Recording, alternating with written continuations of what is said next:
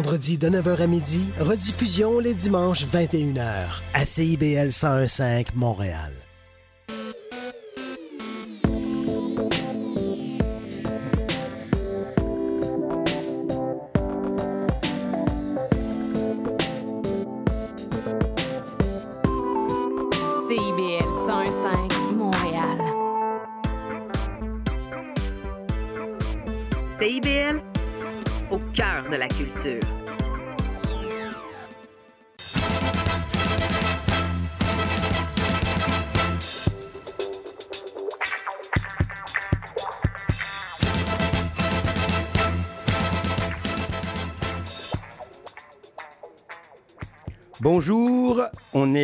Vendredi 17 novembre, il est 9h du matin, vous êtes à l'écoute de Monsieur Bull et compagnie euh, sur CIBL 101.5 FM.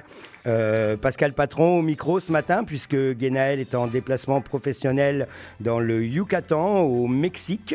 Donc c'est moi qui vais barrer l'émission pendant les trois prochaines heures. Une émission qui va être bien remplie puisque ce matin, nous avons plein d'invités. Euh, ce matin, bien sûr, je ne suis pas seul. Simon Beaulieu est avec moi. Bonjour Simon. Bonjour. Euh, Noël nous rejoindra euh, vers les 10 heures. Euh, Fanny nous rejoindra vers les 11h30 pour sa chronique cocktail. Donc, euh, en tout début d'émission, nous avons la chance d'avoir avec nous ce matin Xavier Vignon, des productions Xavier Vignon dans le Rhône. Euh, à 9h30, nous recevrons Oriane Caro du champagne Dame de Caro. Euh, hop, hop, hop. Euh, à 10h, nous recevrons Sébastien Mann du vignoble des Trois Terres en Alsace. À 10h30, nous recevrons, et ce n'est pas la première fois que nous le recevons, Serge Primy des- du domaine des Côtes de Vaudreuil. Ce sera l'invité de Noël. Euh, à 11h, nous aurons une entrevue avec Marie Lapierre et Alexandre Iwaziula. J'espère que je l'ai bien prononcé, du château Cambon en Beaujolais. Il ne faut pas oublier qu'hier, on était le troisième jeudi de novembre et que c'était la sortie officielle des Beaujolais nouveaux. Euh, et à 11h30, nous aurons donc Fanny qui se joindra à nous pour nous préparer quelques cocktails avec et sans alcool. Et d'après ce que nous avons discuté hier, elle nous fera des déclinaisons d'Amaretto Sour. Donc euh, voilà pour cette émission qui va être effectivement chargée euh, ce matin, mais qui va être super intéressante. Donc dans quelques minutes, nous écouterons, euh, j'interviewerai euh, Monsieur Xavier Vignon. Sans oublier notre concours. Sans oublier, effectivement, merci, euh, merci Simon de me le rappeler. Et j'espère que votre question ne sera pas qui remplace Guénaël cette semaine. On, va, on va essayer de faire un peu plus, un peu plus compliqué ce matin. Oui, à, à 9h45 à peu près, je poserai la question du concours euh, qui permettra de gagner quatre verres à l'effigie de Monsieur Bull et compagnie euh, d'une valeur de 100 dollars à récupérer chez Vinum Design au centre-ville de Montréal. Les invités de Monsieur Bull. Alors, euh, ce matin, nous avons la chance d'avoir Xavier Vignon avec nous. Donc, euh, bonjour, Monsieur Vignon. Bonjour. Donc, euh, vous êtes euh, des productions Xavier Vignon dans le Rhône. Donc, vous êtes un spécialiste du Rhône méridional, maintenant depuis plus de 20 ans. Eh oui, le temps passe vite. ouais. J'arrive effectivement en 1996 et je suis tombé amoureux. Amoureux des dentelles de, de Montmirail, amoureux du Châteauneuf, amoureux du Mistral. Dur, Oui, ça fait partie de la vie aussi, ça, là-bas. Donc, vous avez euh, des vins qui sont, bien sûr, à la SAQ, euh, qui arrivent à la SAQ, mais vous avez quand même un parcours qui est assez fabuleux, parce que avant de vous installer dans le Rhône, vous avez quand même roulé un peu votre bosse, entre guillemets, un peu partout en France, et même euh, vous avez traversé jusqu'en Australie. Euh, vous avez été euh, à la barre d'un laboratoire d'œnologie dans le Vaucluse et finalement vous avez décidé de vous consacrer intégralement à, l'élaboration de vos propres cuvées. Oui, bah ça c'est une belle, une belle histoire, tout compte fait. hein. Comme vous le dites, avant de tomber amoureux, j'ai un peu fétroyé un, un petit peu ailleurs. Et euh, originairement, je suis, euh, je, suis, euh, enfin, je suis originaire de Picardie, dans le nord de la France. Et Ok, d'accord. Issu de famille de compagnons du devoir en taille de pierre, ce qui n'a pas grand-chose à voir, mais en tout cas, c'est c'est une école qui m'a bien profité. Effectivement, ça n'a pas grand-chose à voir, mais la pierre, quand même, c'est super intéressant, puisque euh, la pierre, on en trouve dans les vignes, et surtout dans les vignes de Châteauneuf. C'est magnifique aller rouler. Et, oui, oui, et, oui, oui. et du coup, bah, voilà, je, me suis, euh, je me suis amusé. Un jour, je rencontre un onologue, je devais avoir 15 ans. Et puis, ce côté scientifique, cette approche du vin, la convivialité, je me suis dit, tiens, c'est tout compte fait, c'est un métier euh, qui m'irait bien. Et, et je suis allé rencontrer euh, quelques caves en Champagne, et j'ai dit, ça y est, j'ai trouvé la voie. C'est génial de la trouver à 15 ans. Moi, je l'ai trouvée, j'avais euh, 27 ans ou quelque chose comme ça. Mais quand on a, à l'époque, on était quand même festif, et je trouve que c'était une voie, euh, par, la, par la voie festive, ça a été sympa d'arriver au vin, et puis après, on a quand même une approche sérieuse. Et puis les études, euh, je suis passé sur Reims, donc j'ai passé mon diplôme euh, d'agronome et d'œnologue. Et puis, euh, comme j'étais pas issu du monde du vin, bah, j'avais cette chance d'être complètement libre. Oui, c'est sûr, c'est Vous sûr. parliez tout à l'heure d'Alsace. bah, j'ai commencé par l'Alsace, je suis allé en Champagne, je suis allé à Bordeaux. Et l'idée, ça a été de, de faire un tour de France pour respecter la tradition des compagnons du devoir. oui, en plus. Et Mais- euh, pardon. Mais c'est marrant parce que vous avez fait vos études à Reims. Il y a, les bulles vous ont pas accroché plus que ça parce qu'aujourd'hui dans le Rhône vous faites pas de bulles. Si, si, mais euh, après, je pourrais en parler parce que je suis très inspiré de la Champagne. C'est- certainement la région qui m'a le plus inspiré. Ce que je préfère dans notre métier, c'est l'assemblage. Et, et Oui, en, ça, Champagne, ouais. en Champagne, ça a été, comme disent les jeunes, ça a été un vrai kiff. L'assemblage donc des cépages, l'assemblage des parcelles, euh, c'est tout ça aussi puisque malgré tout chaque cuvée visiblement chez vous illustre une certaine typicité. Vous, vous œuvrez, d'après ce que j'ai lu, dans, dans les Côtes du Rhône. D'ailleurs, on a la chance d'avoir à la SAQ, euh, en, pro- en approvisionnement continu, le Côte du Rhône, donc euh, Xavier Vignon, sur le millésime, euh, sur le millésime 2020. Et il y a Simon qui tend déjà son verre. Eh ben oui, mais il n'a pas, attendu le Côte du Rhône pour commencer parce que il a déjà commencé et je m'inclurai dans le il. Nous avons, euh, grâce à Xavier Vignon, dégusté un magnifique euh, Châteauneuf du Pape euh, millésime 1972. Et Autant- 83. Ah, je n'ai pas goûté moi le 83 encore. Autant vous dire que l'émission commence fort ce matin. Mais euh, donc oui, nous avons donc ce Côte du Rhône qui est disponible à la SAQ au prix de 18 dollars et 40. Donc Monsieur Vignon en plus, rien que d'entrée de jeu, il me plaît encore plus parce que euh, il est en bio. Euh, donc vous, savez que j'ai un, favoritisme un peu pour les vins bio. Donc, euh, donc ça c'est disponible en tout temps à la SAQ, un assemblage majoritairement comme le veut la, vallée du Rhône Nord, euh, Sud, excusez-moi, pardon. Euh, on est majoritairement sur du grenache. Donc euh, Simon, vous avez goûté? Euh, non, pas encore. pas encore. Bon, alors je vous, la- je vous passe la bouteille. Merci. Je vais goûter. Mais en tout cas, ce qu'on a goûté à date, euh, c'était génial. Enfin, le, le- le Châteauneuf était vraiment génial. Vous pouvez nous en parler? On parlera après des différents crus du Rhône. Oui, il y, a- il y a beaucoup de choses à dire. Après, le, le maître mot et le maître cépage, c'est évidemment le grenache. C'est c'est probablement la raison et le cépage qui a fait que je suis tombé amoureux de, de cette, de cette région. Le grenache s'exprime euh, s'exprime tellement, tellement euh, longtemps. Et euh, on a la chance d'avoir des, des grenaches qui sont très vieux. C'est- là, là, ce que vous goûtez, euh, à un prix, je trouve, très abordable. Ah c'est super, c'est super abordable. 18 et 40, je le répète. J'avoue que c'est très beau. Et, euh, et c'est ce gradient, je dirais, on peut se faire des grands plaisirs en vallée du Rhône avec des prix très abordables. On- et on travaille là-dedans, quand on appelle vieille vigne, bon, plein de gens me demandent, c'est quoi tout compte fait de vieille vigne? Là, on parle de vignes qui ont plus de 80 ans. Ah oui, quand même. une production qui sont au maximum, moi j'aime bien parler comme ça. On a un pied de vigne qui a 80 ans, vous donne une bouteille, hein. un kilo par pied vous donne une bouteille. Donc, on est quand même sur un respect, euh, un respect et l'équilibre du terroir. Et puis, et puis l'expression même pour moi euh, de la vallée du Rhône, c'est une conjugaison entre le Mistral, le soleil, qui fait que bah, quand on a ces facteurs réunis, c'est quand même relativement souvent. Oui, on a, 2020 aussi, en fait partie. on a aussi une multitude de sols. Euh, multitude de sols, et mais un, climat qui permet d'exprimer les, les cépages et le terroir. Le, Donc- le- le- le Mistral est notre meilleur ennemi. Donc, Ami, pardon. Aujourd'hui, ami. Ami. Au- Aujourd'hui, vous êtes propriétaire, vous me disiez hors onde, sur à peu près 45 hectares. Ah oui, ça c'est un peu la vie à l'envers. Moi j'arrive là-bas, je suis en 96, j'arrive, je tombe amoureux, je deviens consultant. Et, euh, et puis euh, pour la petite anecdote, c'est que quand je, je dis à tous mes amis euh, avec lesquels j'ai travaillé dans d'autres régions ou d'autres pays, je m'installe en Vallée du Rhône, je suis tombé amoureux. J'étais chambré, il faut dire qu'il y a 26 ans, 27 ans maintenant, la vallée du Rhône n'était absolument pas connue comme elle l'est aujourd'hui. Oui, c'est sûr. Euh, quand on parlait des, des Ventous, des appellations satellites, on se faisait. euh, Ah bah oui, plutôt, à, à l'époque, oui, à l'époque, Ouais. c'était connu Oh. en, en tant que, euh, je pense que l'appellation qui était la plus reconnue, c'était Châteauneuf, de toute façon. À l'exception de Châteauneuf, le reste était quand même assez méconnu. Et moi, j'ai trouvé là-bas ben, un superbe terrain de jeu. On travaille avec 25 cépages, on a des terroirs, vous parlez de la multitude de terroirs. Et puis quand on aime faire les vendanges, la vallée du Rhône, c'est assez magique. On démarre en août, enfin on démarrait, on démarre en août, on finit en octobre. Même si on avance de plus en plus, ça reste quand même 2-3 mois de vendange, c'est- assez euh, passionnant.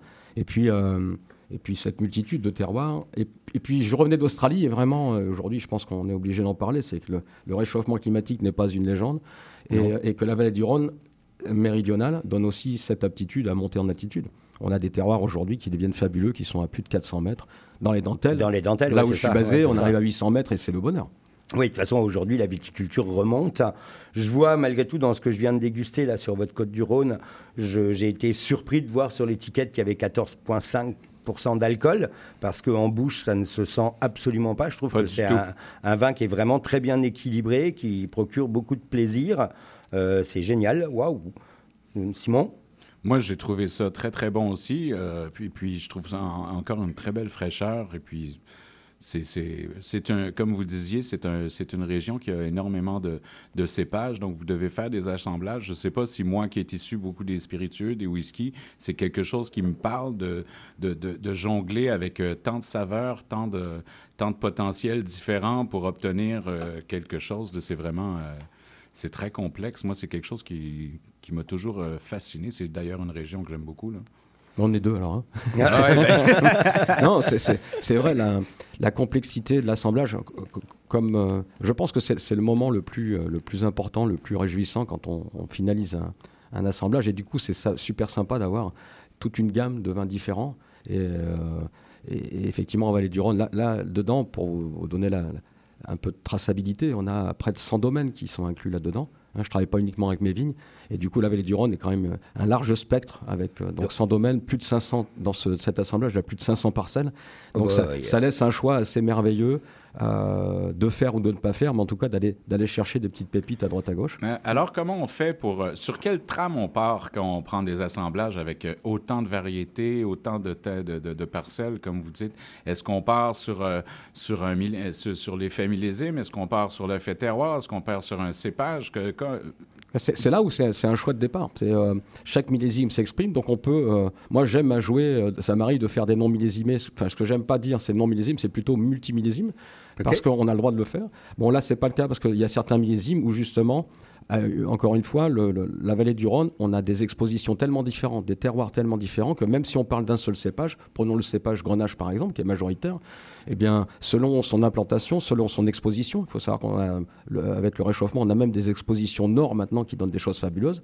Et effectivement, on peut accepter d'avoir de, de l'alcool qui monte, puisque ça, c'est ce qui se passe en réalité. On a plus de ce qui se sucre. passe en Mais, réalité, mais en revanche, on a encore cette chance d'avoir de quoi contrebalancer euh, l'alcool avec des, des fraîcheurs des, et, et l'altitude est notre meilleur ami aujourd'hui également. Et en plus, il y a une belle maturité. Là, je remets ma casquette de professeur de sommellerie à l'ITHQ. On a, on a, j'avoue qu'il y a une belle maturité au niveau de la maturité phénolique parce que les tanins sont absolument pas du tout asséchants et c'est vraiment super agréable. Ouais, ben, merci. Alors, en, en tout cas, euh, cette maturité phénolique, aujourd'hui, on ne peut pas l'obtenir. C'est c'est pour ça qu'il faut accepter ce niveau d'alcool. On ne peut pas l'obtenir à 12. Aujourd'hui, Non, vous n'allez pas, ouais, n'allez pas trouver un grenache euh, agréable et mûr à 12,5. Ce n'est pas possible. Donc, on, on va trouver d'autres cépages. C'est vrai qu'il y a des cépages qui montent, euh, le Mourvèdre notamment, qui va compenser. On a, on a une révision aussi des cépages ancestraux. Euh, comme le cinsault, qui, qui était presque banni à une époque et À qui, reviennent, époque, qui reviennent sur les tables Le carignan, le Carignan. Ouais. Euh, donc voilà, on a, on a peut-être aussi de l'avenir en revenant un petit peu en arrière sur des anciens cépages déjà plantés, avant d'en planter d'autres. Après, la vraie difficulté, je pense, euh, pas uniquement en vallée du Rhône, c'est euh, la gestion euh, hydrique, c'est-à-dire que quel que soit le cépage, et désolé, hein, mais le vin, ça reste 85% d'eau. Oui, et, sûr. et Ah que ouais. sans eau, il n'y a pas un cépage qui pourra faire quelque chose de correct. Moi, je vais revenir sur un point que vous avez mentionné. Vous avez à peu près 500 producteurs donc, qui vous approvisionnent en raisin. En tout, moi j'ai dirigé un laboratoire avec une équipe, bien entendu. J'ai pas été tout seul. oui, J'étais seul au début, mais, mais on a travaillé avec plus de 450 domaines. Et en fait, ça donne une vision fabuleuse euh, du Rhône. Et, et ces années de collaboration, ça remonte un minimum à 20 ans avec euh, tout cela. Ça permet d'avoir une vision, euh, je dirais, globale. Et puis on s'enrichit de l'expérience des autres. Et, et- et le Rhône, lor- lorsqu'on travaille sur une appellation entre guillemets générique, c'est-à-dire qui est large euh, d'un point de vue géographique, on a la chance de pouvoir euh, se dire tiens là-bas c'était assez fabuleux. Et là je reviens à mon idée de la Champagne, c'est ce que j'ai aimé quand on faisait des assemblages Ouais. en Champagne, c'est d'avoir une vision sur la globalité d'une région et de pouvoir prendre ou de ne pas prendre et d'assembler. Mais alors, vous avez donc un suivi aussi au niveau de la, de la vigne? Oui, oui, oui. En fait, tous les vins, euh, parce que j'ai j'ai mes propres vignes, mais, euh, mais tous les vins qui rentrent dans mes assemblages sont des vins qui sont suivis en amont, avec des parcelles connues, et, et on essaie de. On, oui, on essaie d'avoir. euh, si on veut pas trop se tromper, on a besoin d'avoir euh, une bonne idée de l'origine des, vins. Si vous voulez, si vous n'avez pas goûté les raisins, moi je pars de ce principe, si on n'a pas goûté les raisins, si on n'est pas allé dans la vigne pour savoir comment c'était le jour où on a vendangé, ben on, manque d'informations et après, euh, après on, s'adapte moins bien. Alors, pour arriver à un assemblage, on fait ça avec combien d'échantillons, combien de centaines Vous ne faites pas ça tout seul ou vous faites ça avec... euh, On le fait en plusieurs fois. Et puis moi, j'aime bien entendu m'entourer de. Parce que quand on est seul, on est un peu perdu. On a besoin d'une directive, on a besoin d'une réponse. Oui. Est-ce que je suis sur la bonne voie? Parce qu'un assemblage, faut pas, faut pas se leurrer. Un assemblage comme ça, c'est 3000 échantillons qui sont présélectionnés. Euh, si on veut travailler avec 500 parcelles, c'est au minimum 3000 échantillons qui sont présélectionnés. Puis après, l'idée, enfin moi je fonctionne comme ça, c'est un peu comme une partition musicale. C'est-à-dire que, allez, où sont les, les fleurs, où, où, sont les basses, les aigus, et, et vraiment j'aime à travailler comme ça, ou, ou comme des couleurs. Souvent, quand on ferme les yeux, on voit une, une couleur, c'est c'est souvent celle du sol d'ailleurs. Est-ce que je veux du calcaire, des pierres blanches? Est-ce que je veux des galets roulés? Est-ce que je veux de la chaleur? Est-ce que je veux des épices? Mais après, moi, le Rhône, c'est comme un bouquet garni. Et du coup, euh, ben, pour moi, le Rhône, quand il est digne de ses origines, il doit avoir des épices, du fruit, euh, des fleurs, et puis de l'empyromatique, mais pas forcément avec du boisé. Donc Ah, ça- c'est intéressant. vous, vous travaillez un peu comme une palette avec un, comme une palette d'artistes, en fait. Ouais, je crois qu'on a chacun sa- son petit monde quand on se met en mode assemblage. Et ce qui est génial, c'est c'est très musical. Moi, je- souvent, je me dis, tiens, là, ça manque de. Et puis, c'est comme un dessin. Euh, euh, globalement, on aime les rondeurs. Donc, euh, tiens, c'est trop, trop pentu de ce côté-là, ou c'est trop aigu. euh, comment on peut arrondir et, et on travaille vraiment. euh, on prend les informations. Le vin, euh, c'est pour ça que pour avoir une bonne finalisation sur une, sur une euh, gamme telle que celle-ci, il faut, faut avoir un champ de vision assez large. Et puis après, c'est l'idée de est-ce que je suis cohérent avec le millésime Est-ce que je suis cohérent avec l'appel- l'appellation? Donc on s'oblige quand même à quelques règles, même si per- per- personnellement, j'aime bien de temps en temps déroger. euh, à, je À la règle. à la règle, oui, parce que ça permet, ça permet d'ouvrir d'autres horizons. Euh, C'est un peu, ben, quand, on- quand on a vécu dans l'hémisphère sud, tout ça, je pense qu'on on, on s'est aussi inspiré de. C'est ce qui donne votre, votre identité Ouais, également. ouais, c'est, c'est, euh, il y a des règles, mais pas trop, et puis euh, une forme de liberté aussi.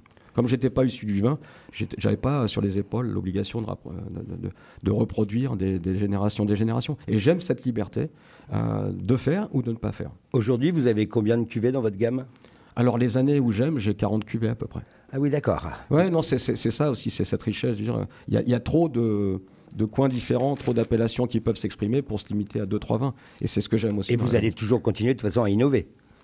Bah, sinon, on s'ennuie, je crois que c'est. c'est- Et, et- et l'innovation. euh, non, non seulement on s'embête, mais en plus, je pense qu'on a un devoir. Quand on est consultant, euh, et en fait, j'ai trois, j'ai trois casquettes, mais quand on a tout ça, euh, si on n'innove pas, euh, on régresse. Donc vous avez décidé volontairement de travailler qu'en bio Euh, tout ce qui m'est personnel, oui, bio, sachant, je, je suis comme vous, je suis très impliqué dans le bio, je l'ai été dès le début, je suis ravi de voir que quand je suis arrivé en Vallée du Rhône, il y avait moins de 3% des gens qui étaient en bio. Aujourd'hui, on arrive à près du tiers. Ouais, on euh, c'est- quasiment à 35%, je Ouais, pense. c'est ça. Ouais, ouais. ça. Donc on est au tiers euh, couvert. Et, euh, et, et après, bah, pareil, quand on veut innover, bah, on a une limite en bio. Je pense qu'aujourd'hui, le bio, c'est bien. Pour moi, le bio, c'est pas de pesticides, pas d'herbicides.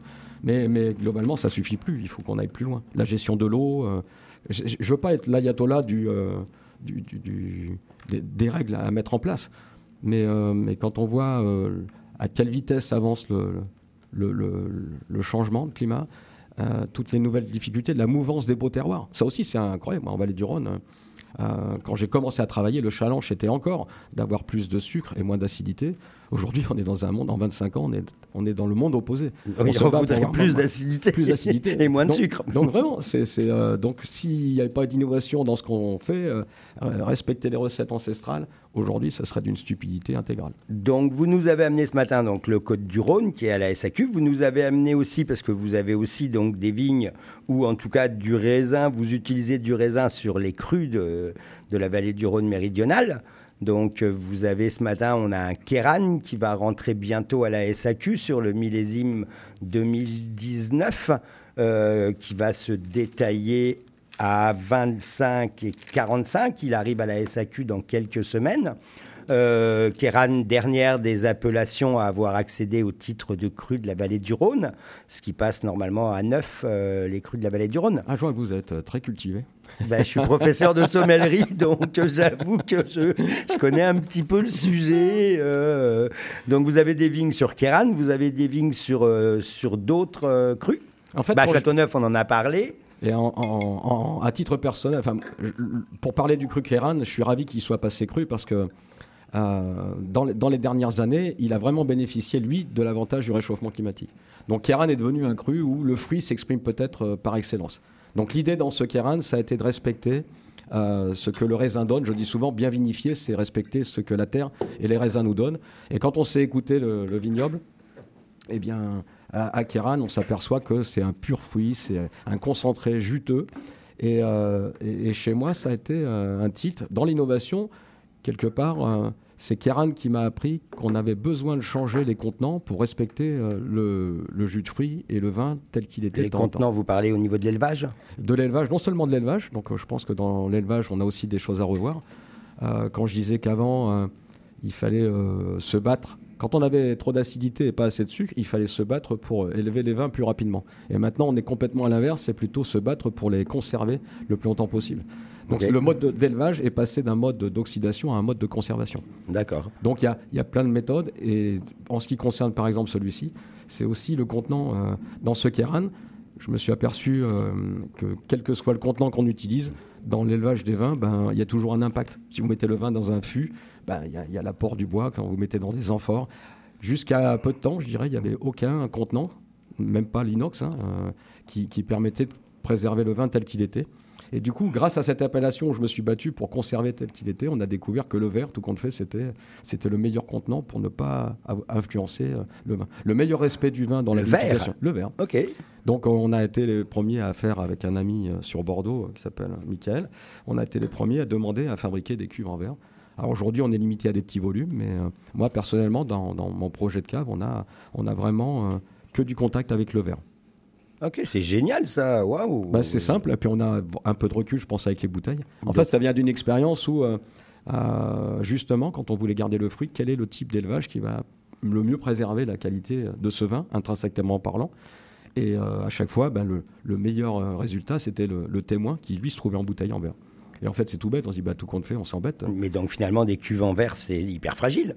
Bah, c'est hyper fragile. On- on- alors, on- à petit volume, ça va encore, parce que là, on travaille des, des dimensions, on appelle ça des wine globes, et ça fait 220 litres, donc c'est la taille d'une barrique, c'est 30 kilos vide, donc ça, ça se manipule. C'est fragile, mais on, en prend soin, et, et on a Oui, donc c'est la taille à peu près d'un- d'une barrique. d'une barrique. ouais. Ok, d'accord. Sauf que, bah, effectivement, c'est trop petit euh, de temps en temps si on veut faire des, des- Si vraiment on veut le développer, ça reste un petit contenant. Et du coup, moi, j'ai développé chez moi, euh, bah, j'ai fait fabriquer des cuves ciment qui ont été. Comme, en fait, ma cave s'appelle pas le domaine ni un château, ça s'appelle un vinarium. Ça reprend l'aquarium, mais c'est pour dire que non, non, je suis très attaché au contact du vin avec le verre parce que c'est le meilleur respect que j'ai trouvé. Ok, c'est Ah ouais, vraiment super intéressant. Waouh. Donc vous avez des vignes sur Kéran, vous avez des vignes sur Châteauneuf. Euh, vous en avez d'autres, des crus? En fait, moi, je suis en- personnellement, je me suis vraiment implanté dans un terroir que je- je- j'estime d'avenir.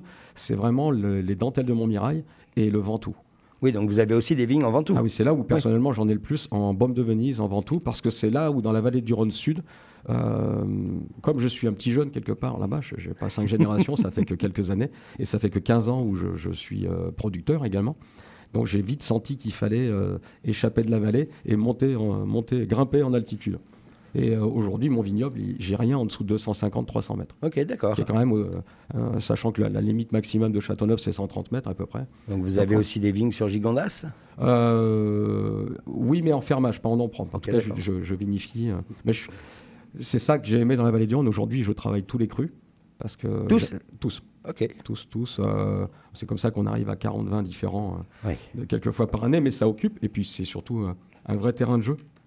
Ah bah, J'imagine, euh, sur les 9 crus, waouh Mais visiblement, euh, quand on goûte 72, quand on goûte euh, 83 en Châteauneuf-du-Pape, c'est ça a super bien. 83, ça fait quoi? Ça fait 40 ans, Eh ça oui, 40 ans cette Euh, année. ouais. oh bah, ça- Je suis en train de goûter au 72, moi, puis il y a encore de la fraîcheur. Ah bah oui, c'est super beau. Mais moi, j'ai aussi beaucoup aimé le Kéran parce que de la même façon, vous l'avez goûté, Simon, tout à l'heure. euh, j'ai vu sur la bouteille le pourcentage d'alcool. Vous l'avez regardé?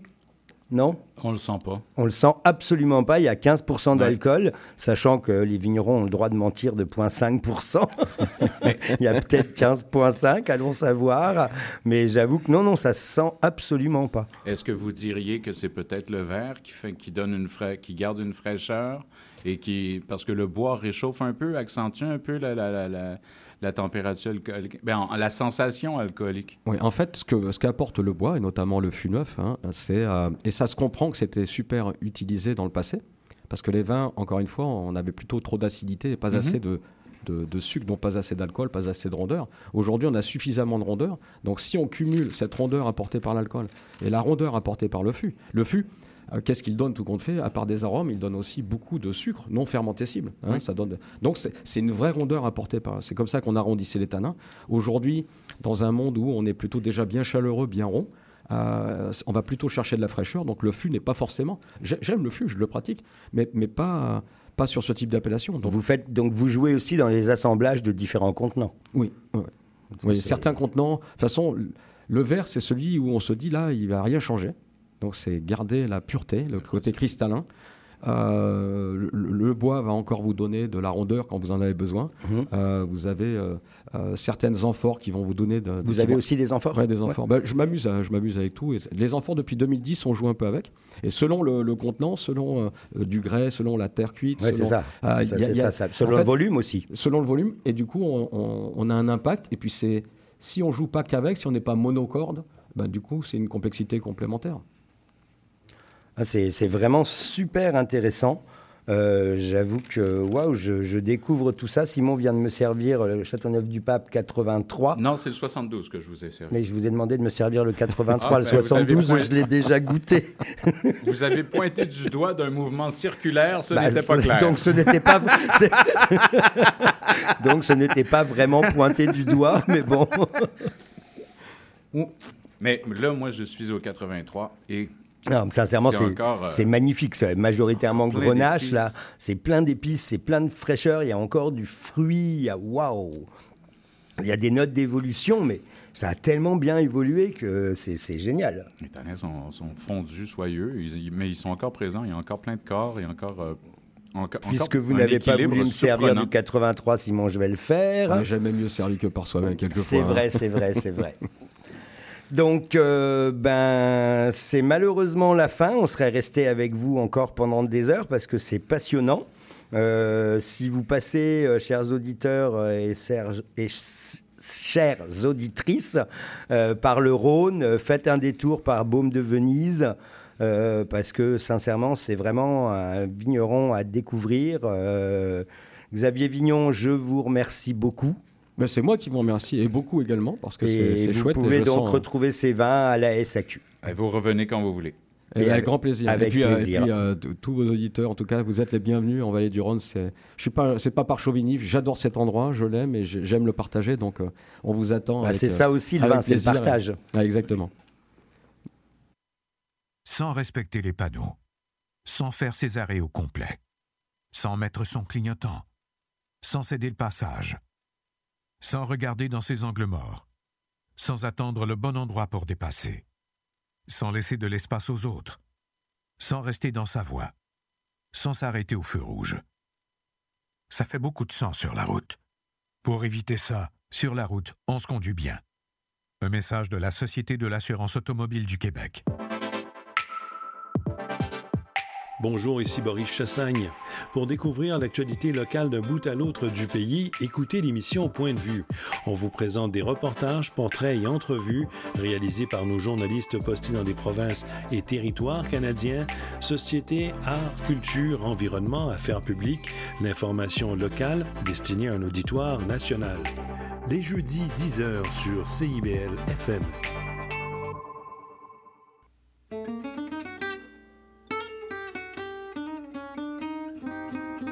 Ici Marc Levasseur. Je vous invite à faire la connaissance de musiciens et de musiciennes passionnés avec les héritiers et les héritières de Django Reinhardt qui nous dévoilent leur vision du monde telle qu'elle et qu'elle l'expriment à travers leurs instruments. Cette musique, le jazz malouche, on l'entend un peu partout à Montréal et on vous propose de la découvrir à coup d'interviews et de performances en direct. Django et compagnie, c'est ce mercredi à 20h.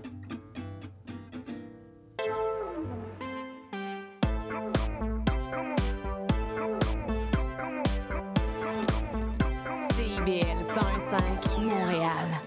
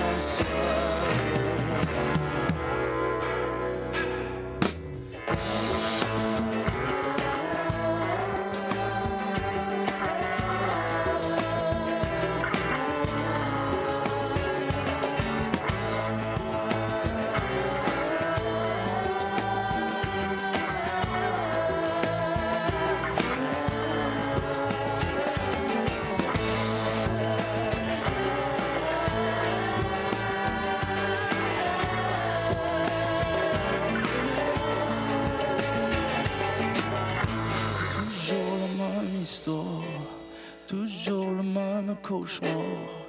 Encore la tête plantée dans le sol.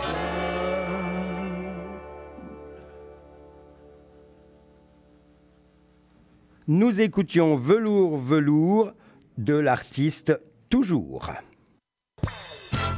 Les invités de Monsieur Bull. Alors, nous remontons un peu plus dans le nord ce matin, on reste en France et nous arrivons dans cette magnifique région qui est la Champagne, puisque nous avons avec nous euh, en studio Oriane Caro des Champagnes Dame de Caro. Bonjour Oriane. Bonjour. Euh, donc, on se trouve à la Selle-sur-Ours C'est ça. La Selle-sur-Ours, donc on est dans le sud de la Champagne, on est au sud de la ville de Troyes. Exactement. Et on est vraiment localisé donc dans la côte des Bars. C'est ça, dans l'Aube. Dans l'Aube, voilà. Euh, donc, euh, vous arrivez ce matin avec euh, deux cuvées, donc euh, de la Dame de Carreau. Je trouve que le nom est absolument bien choisi, ça vous va bien, Oriane? Donc, deux cuvées, la cuvée Bâtarde et la cuvée Bonne Bonde. Donc, euh, vous avez créé, vous, la Dame de Carreau, parce que à la base, c'est un vignoble euh, familial. C'est ça. Donc, vous étiez avec votre père Lionel. Exactement. Et donc, vous avez décidé de lancer votre propre gamme à vous. Exactement. Donc, euh, en quelle année? En quelle année? Eh Oui. ben, euh, la marque Dame de Carreau est euh, toute récente, puisque euh, je l'ai lancée il y a deux ans. Euh, après, ça fait 12 ans que je suis revenue euh, sur le domaine familial. Euh, donc, euh, 12 ans que j'apprends, que je travaille en collaboration avec Lionel, effectivement. Et il y a deux ans, on a décidé, j'ai décidé de, de lancer cette nouvelle marque. Génial. Donc, vous travaillez en plus en bio maintenant, vous êtes certifié. C'est ça. Et c'est en fait la raison pour laquelle on est passé sur une nouvelle marque, c'est qu'il y a deux ans, on a pris la décision de passer une partie du domaine en bio. Euh, et, euh, et donc, euh, on a pensé qu'il était plus judicieux de pouvoir proposer une nouvelle gamme qui n'était pas en opposition à l'ancienne, mais qui était un complément. Et donc, le champagne Dame de Carreau a vu le jour avec trois cuvées propres à cette marque. Donc, la cuvée bâtarde, La cuvée Bâtard. qu'on va déguster et dont on parlera. La cuvée bonne bonde. Exactement. Et la troisième, C'est la cuvée blanc vrai. blanc vrai. Oui, c'est ça. Parce qu'il y a des blancs faux. non, parce que c'est un nom qu'on donne, euh, c'est une sorte de patois. C'est le nom qu'on donne euh, au pinot blanc euh, en Champagne. Et vous avez une cuvée 100% pinot blanc. Exactement. Alors, je rappelle à nos auditeurs et auditrices qu'en Champagne, on connaît majoritairement le pinot noir. Quel petit bruit sympathique, merci Karl. Euh, je rappelle donc à nos auditeurs et auditrices qu'en Champagne, on connaît majoritairement le pinot noir, le chardonnay et le pinot meunier. Mais il y a quand même trois cépages qui représentent un faible pourcentage de l'appellation qui sont autorisés, c'est-à-dire le pinot blanc, le petit mélier et l'arbane. C'est ça. Donc vous, alors l'ensemble de Dames de Carreau, ça représente, c'est un domaine propre, enfin c'est vos propres vignes? C'est une, c'est en fait une sélection euh, des vignes euh, de la famille que j'ai fait euh, pour pouvoir produire en fait mes propres champagnes. Donc en grande majorité, on a le Pinot Noir hein, qui est vraiment ce qui représente majoritairement notre production. Ensuite, on va avoir un petit peu de Chardonnay et un petit peu de Pinot Blanc. Et c'est le Pinot Blanc, effectivement, c'est vraiment une particularité puisque euh, tu le disais très bien, euh, ça représente euh, une toute petite proportion de la production en Champagne. Un chiffre est assez parlant, c'est 0,2%. Ah, J'allais dire 0,3 dans ma mémoire. ça. Ouais, Mais c'est marrant parce que autant on en parlait peu il y a quelques années, autant aujourd'hui on voit. Bah, moi, j'en avais jamais vu avant, mais on voit vraiment des, des 100% Pinot Blanc. J'ai même vu des 100% Arbane. Mhm. C'est vraiment des, des cépages qu'on retravaille en monocépage, en Oui, fait. C'est ça. Euh, alors, il y a plusieurs raisons. Euh, alors, ce qu'il faut remarquer déjà, c'est que les petits producteurs ont eu euh, le cran euh, de les garder tout ce temps, finalement. Et aujourd'hui, effectivement, pour nous, c'est une possibilité de, de montrer une autre facette de notre métier, de rendre nos produits aussi un petit peu exceptionnels, parce qu'on va offrir quelque chose que euh, d'autres marques ne pourront pas offrir. Et euh, on fait redécouvrir la Champagne à nos consommateurs. Moi, je trouve ça vraiment super intéressant. Euh, bon, ce matin, on l'a pas, le 100% Pinot Blanc. C'est- la seule des trois cuvées Oui. que nous n'avons pas. Mais euh, là, vous nous avez servi donc euh, la cuvée bâtarde. C'est ça, la cuvée bâtarde. C'est une cuvée qui est assez emblématique. Alors, pour être complètement honnête, c'est une cuvée que mon père avait commencé à travailler déjà sur l'ancien domaine et qui représente un petit peu l'identité du domaine. Donc là, on est vraiment sur un champagne d'assemblage puisqu'on va assembler les trois cépages que je produis euh, sous euh, la marque Dame de Carreau. Donc, on va retrouver le pinot noir en majorité à 60%. Vous allez avoir 20% de chardonnay et 20% de pinot blanc. Euh, un autre point qui est très important sur euh, cette marque Dame de Carreau, c'est qu'on va travailler que en millésime et que en sélection parcellaire. Euh, L'objectif, c'est vraiment de donner au consommateur comme une photographie de ce que peut euh, faire la vigne euh, sur une année. Donc, vous travaillez en millésime, donc ça veut dire que tous vos champagnes sont millésimés. Exactement. Donc là, vous nous avez amené le 2015. 2015 pour la cuvée bâtarde. C'est ça. Et vous l'avez sorti en 2012 et vous l'avez sorti aussi en 2017. C'est ça. Mais comme vous faites visiblement des élevages sur latte qui sont très très longs, puisque euh, si j'ai bien fait mes devoirs, euh, on est sur 96 mois sur lit. Donc 96 mois sur lit, Simon, euh, si vous divisez 96 par 12, ça fait combien? Je sais on est effectivement sur des élevages longs. Euh, on va favoriser en fait euh, l'expression euh, des vins. C'est vraiment quelque chose qui est important pour nous. On va lui laisser le temps de se reposer et de pouvoir exprimer tout ce qu'il a dans, le coffre, je dirais. C'est pour ça qu'on travaille des millésimes qui, peuvent paraître vieux, mais en fait, bah, on, va le voir à la dégustation. On reste sur des produits qui sont très frais et qui sont absolument géniaux. Moi, vous m'excuserez, mais ça me parle pas 96 mois. Ah, ça fait, ça quand même 8 ans Ouais. sur latte. Ouais. C'est énorme. Donc, euh, on va, on va, dé- je vais déguster ça parce que on dit toujours que plus on fait des élevages sur latte long, plus les bulles sont fines. Mhm. Donc, j'ai vraiment. euh, Et en plus, vous dégorgez donc à la demande. Enfin, d'après ce que j'ai pu plus ou moins comprendre. C'est ça. Puisque vous dégorgez 6 mois avant la mise en vente. Oui, c'est Donc, ça. comme toutes les mises en vente ne se font pas en même temps, vous dégorgez euh, à, la, à la demande. Oui, Oui, c'est ça. En fait, on est une petite structure. On va avoir effectivement des dégorgements qui vont euh, pas être soumis à une régularité. Euh, donc, euh, oui, c'est un petit peu des dégorgements à la demande. Il faut savoir qu'à chaque fois, on va redéguster le vin parce que le vin est vivant, euh, il, il évolue. Euh, et des fois, en six mois, euh, oui, on, on va six mois, un an, on va avoir des différences. Donc, on redéguste à chaque fois et on va réajuster le dosage lorsque c'est nécessaire. Génial, waouh. Est-ce que, je, me tr- je me trompe ou c'est dans votre coin de pays en Champagne où est-ce qu'on retrouve la majorité du pinot blanc? Parce qu'il n'y en a pas partout du pinot blanc? Oui, non, c'est vrai. Euh, vous avez raison. euh, le pinot blanc est essentiellement euh, localisé dans l'Aube, dans la côte des Bars, effectivement, et à Celles-sur-Ours plus précisément. Vous avez une grosse partie du pinot blanc qui est à Celles, et donc c'est mes collègues qui, et moi-même qui, effectivement, produisons une grosse majorité du pinot blanc. Ouais. C'est assez identitaire. Donc, allez-y, Simon, désolé. Ben, donc, donc c'est vraiment une question plus d'identité ou vous aviez vraiment envie ou, ou pourquoi le pinot blanc se retrouve plutôt là qu'ailleurs en Champagne? Alors après, c'est c'est une question historique. Euh, L'Aube a mis un petit peu plus de temps à, à se développer en termes de vente de champagne et de production. Donc c'est des cépages, comme je le disais, qui sont restés euh, euh, dans la production, mais qui étaient effacés en fait, qui étaient mélangés par exemple au chardonnay.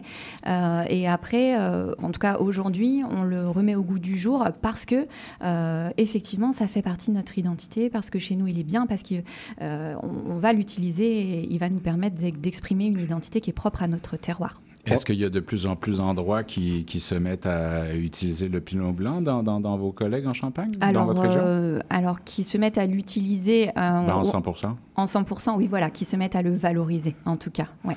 Parce que le pinot blanc est quand même un cépage qui, dans le monde, a aucune région où est-ce qu'il est en dominante. Oui, c'est vrai. C'est pas un cépage, effectivement, qu'on a tendance à valoriser énormément. Et je trouve que pourtant, ça donne vraiment des choses. Donc, euh, est-ce qu'il y en a beaucoup dans la Côte des Bars? Euh, alors, en termes de surface, ça représente 60 hectares.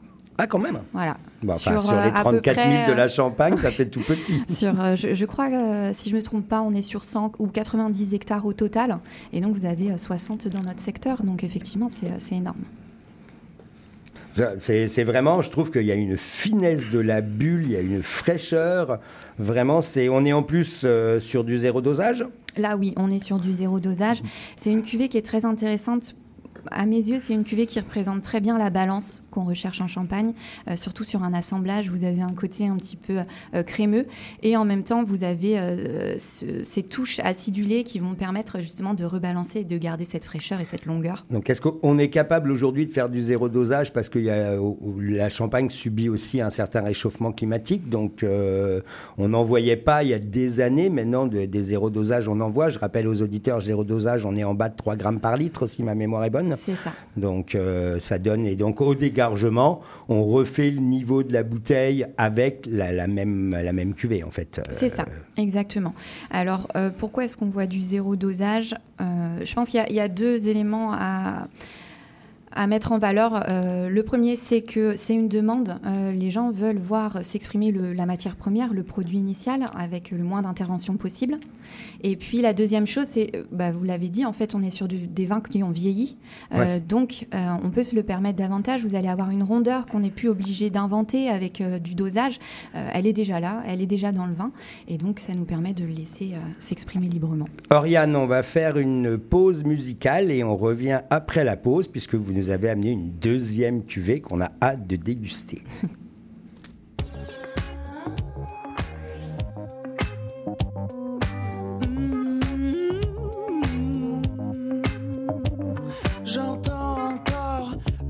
sensuelle de ta bouche sur la mienne. C'était si fort, c'était si beau. La philosophie de ton souffle entre mes mots. Les plumes volent encerclées par tes ondes. Mes habits collent, faut que je m'inonde. Mais je ne sais plus où donner du crâne. Ça ne répond plus, j'attends la panne. Comment t'atteindre? Mais comment t'atteindre? En sensuel Toi qui me donnes des ailes, pourrais-je te rendre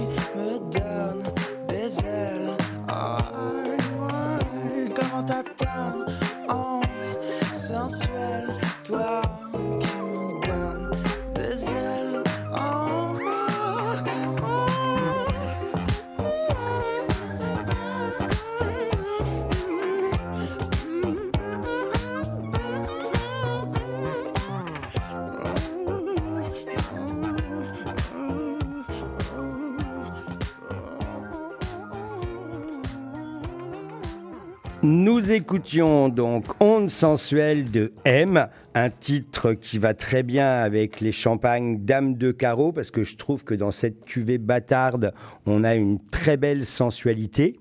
Alors, euh, pourquoi Oriane bâtarde? La cuvée bâtarde, c'était euh, une façon, euh, en fait, euh, d'amener un nom un petit peu marquant parce que sur cette gamme qui est composée de trois champagnes, c'est la seule qui est composée de trois cépages, contrairement aux deux autres qui sont des 100%, euh, que ce soit en pinot blanc ou en pinot noir. C'était la seule qui était un mélange, c'était la seule qui était une association de, nos, trois vignes. Ensuite, il y a aussi un, lieu assez emblématique dans le village qui s'appelle le Roulis Bâtard, euh, qui est euh, en fait un petit endroit dans la rivière. Donc c'était un clin d'œil en fait à, à, cet endroit qui est magnifique. Ok, en plus, d'après ce que j'ai vu, je reste un peu encore sur la cuvée bâtarde. Mhm. Les vignes ont pour les pinots noirs 50 ans, pour les pinots blancs aussi 50 ans, donc c'est quand même considéré comme des vieilles vignes. Les chardonnays sont un peu plus jeunes, ils ont 25 ans, Mhm. donc euh, c'est vraiment intéressant.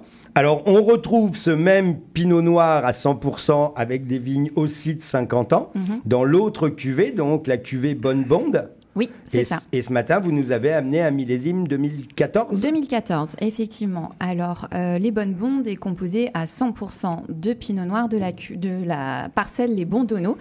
Euh, donc, c'est effectivement une vieille vigne, comme tu viens de le dire, euh, qui a plus de 50 ans et qui est une vigne absolument magnifique parce qu'elle est très robuste. Elle est vraiment ancrée en profondeur, si on parle en fait de, de- des, des racines. Et du coup, c'est une vigne qui, pour nous, est, est très importante parce qu'elle va être résistante à énormément de choses, aux aléas climatiques. Et du coup, euh, presque tous les ans, on va avoir euh, une récolte euh, qui est absolument magnifique et qui nous permet de sortir en, plus des raisins qui ont une identité vraiment forte, avec des, qui, qui développent des arômes assez incroyables. Donc cette cuvée, vous la faites tous les ans? Cette cuvée, on l'a fait tous les ans. euh, Jusqu'à présent, je réfléchis. bah, Apparemment 14, 15, 16, 17, 18 Oui, j'avais un doute sur le 17. Bah, je sais pas, j'ai lu que vous en ouais, faisiez. Si, si, on l'a fait. euh, si, si, on l'a produit tous les ans parce qu'on n'a pas eu de problématique en termes de production. Euh, et puis parce que, encore une fois, elle, elle va donner vraiment ces arômes et cette identité qu'on recherche en fait à la gamme. Alors, contrairement à la cuvée bâtarde, là, on est sur un élevage de 72 mois, Mhm. ce qui fait ce qui fait 6 ans. Oui, c'est ça. Alors le millésime est 2014. Après l'élevage, effectivement, est un petit peu plus court. Euh, c'est aléatoire, ça dépend. Enfin, on va, on va travailler en fonction du vin, en fonction de l'évolution du vin. On redéguste en fait nos cuvées euh, presque annuellement pour voir un petit peu comment elle évolue et euh, on va, on va travailler en fonction. C'est génial. Et j'ai lu aussi que le dosage, alors, est ajusté en fonction du millésime.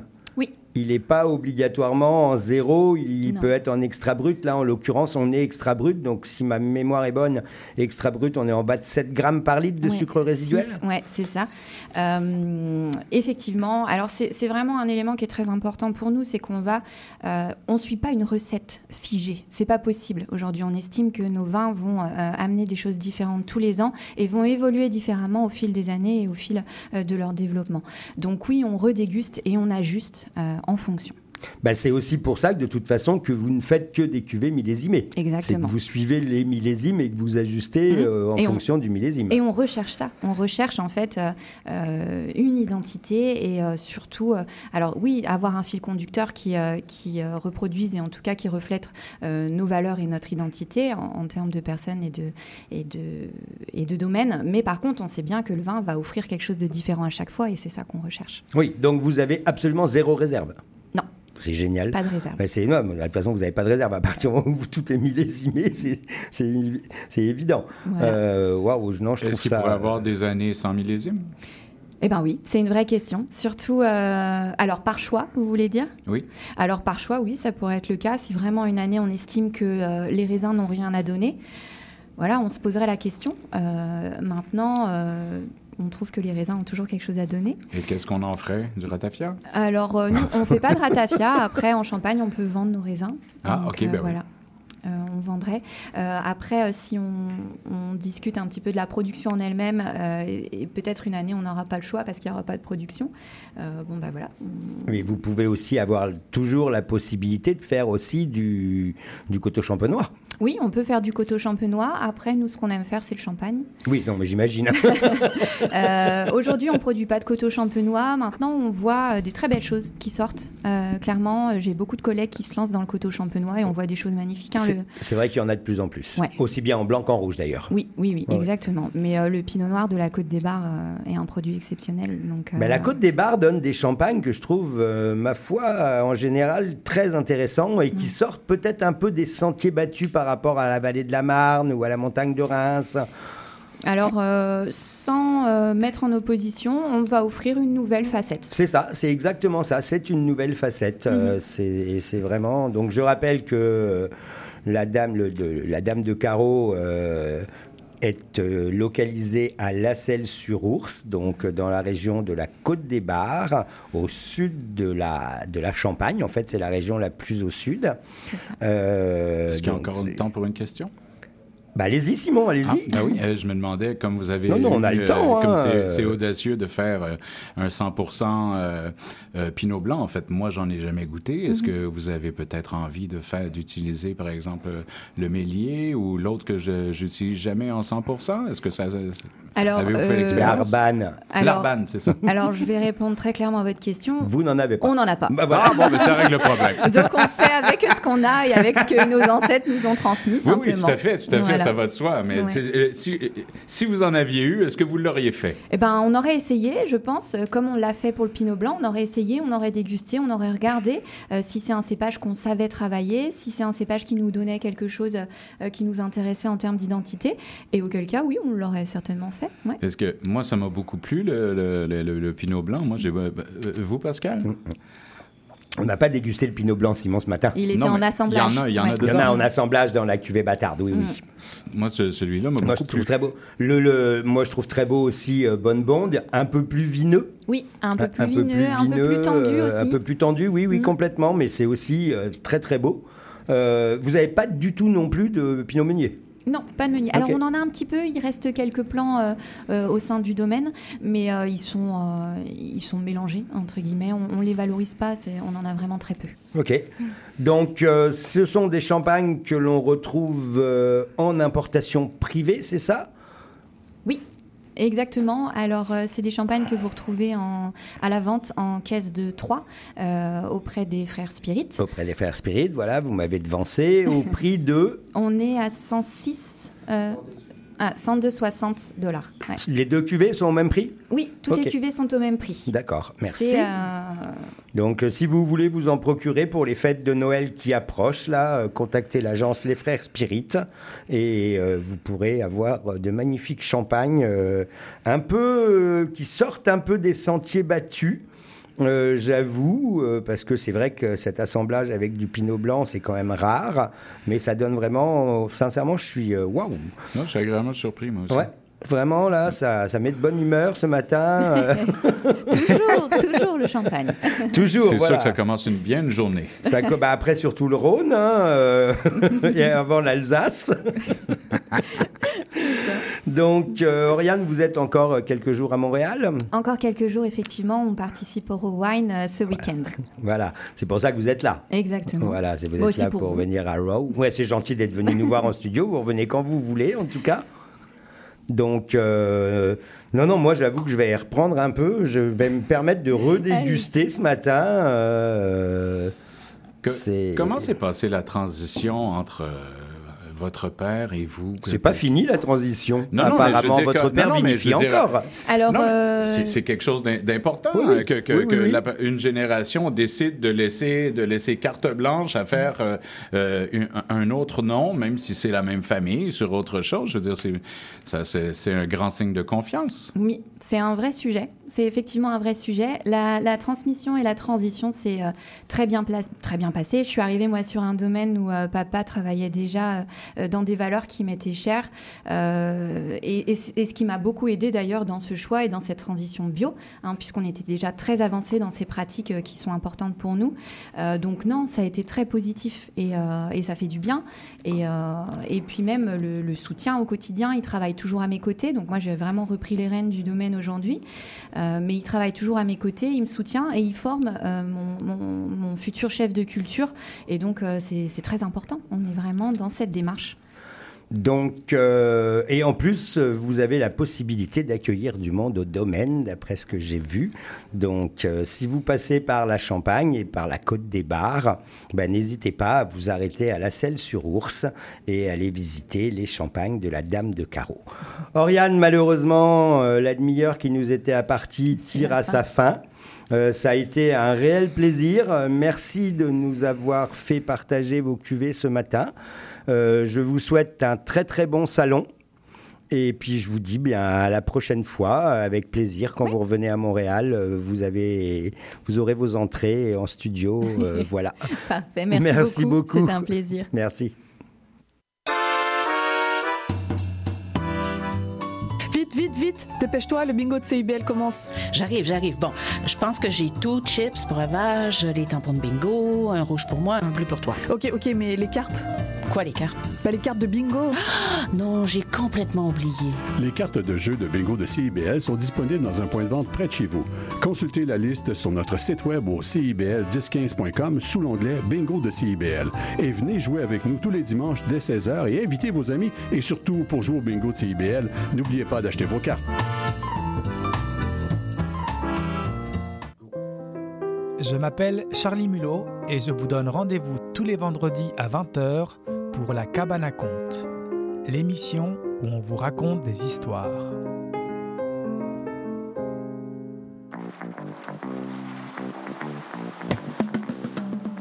Les 30 Glorieuses, c'est le palmarès indépendant de CIBL présenté par moi-même, Caroline Boulet, tous les vendredis de 16h30 à 18h et en rediffusion le samedi à 7h30. Mon nom est Jason Dupuis, alias Le Cowboy Urbain. Je vous invite au cœur de la musique country tous les jeudis de 16 à 18 h en rediffusion mercredi 14 h à CIBL. CIBL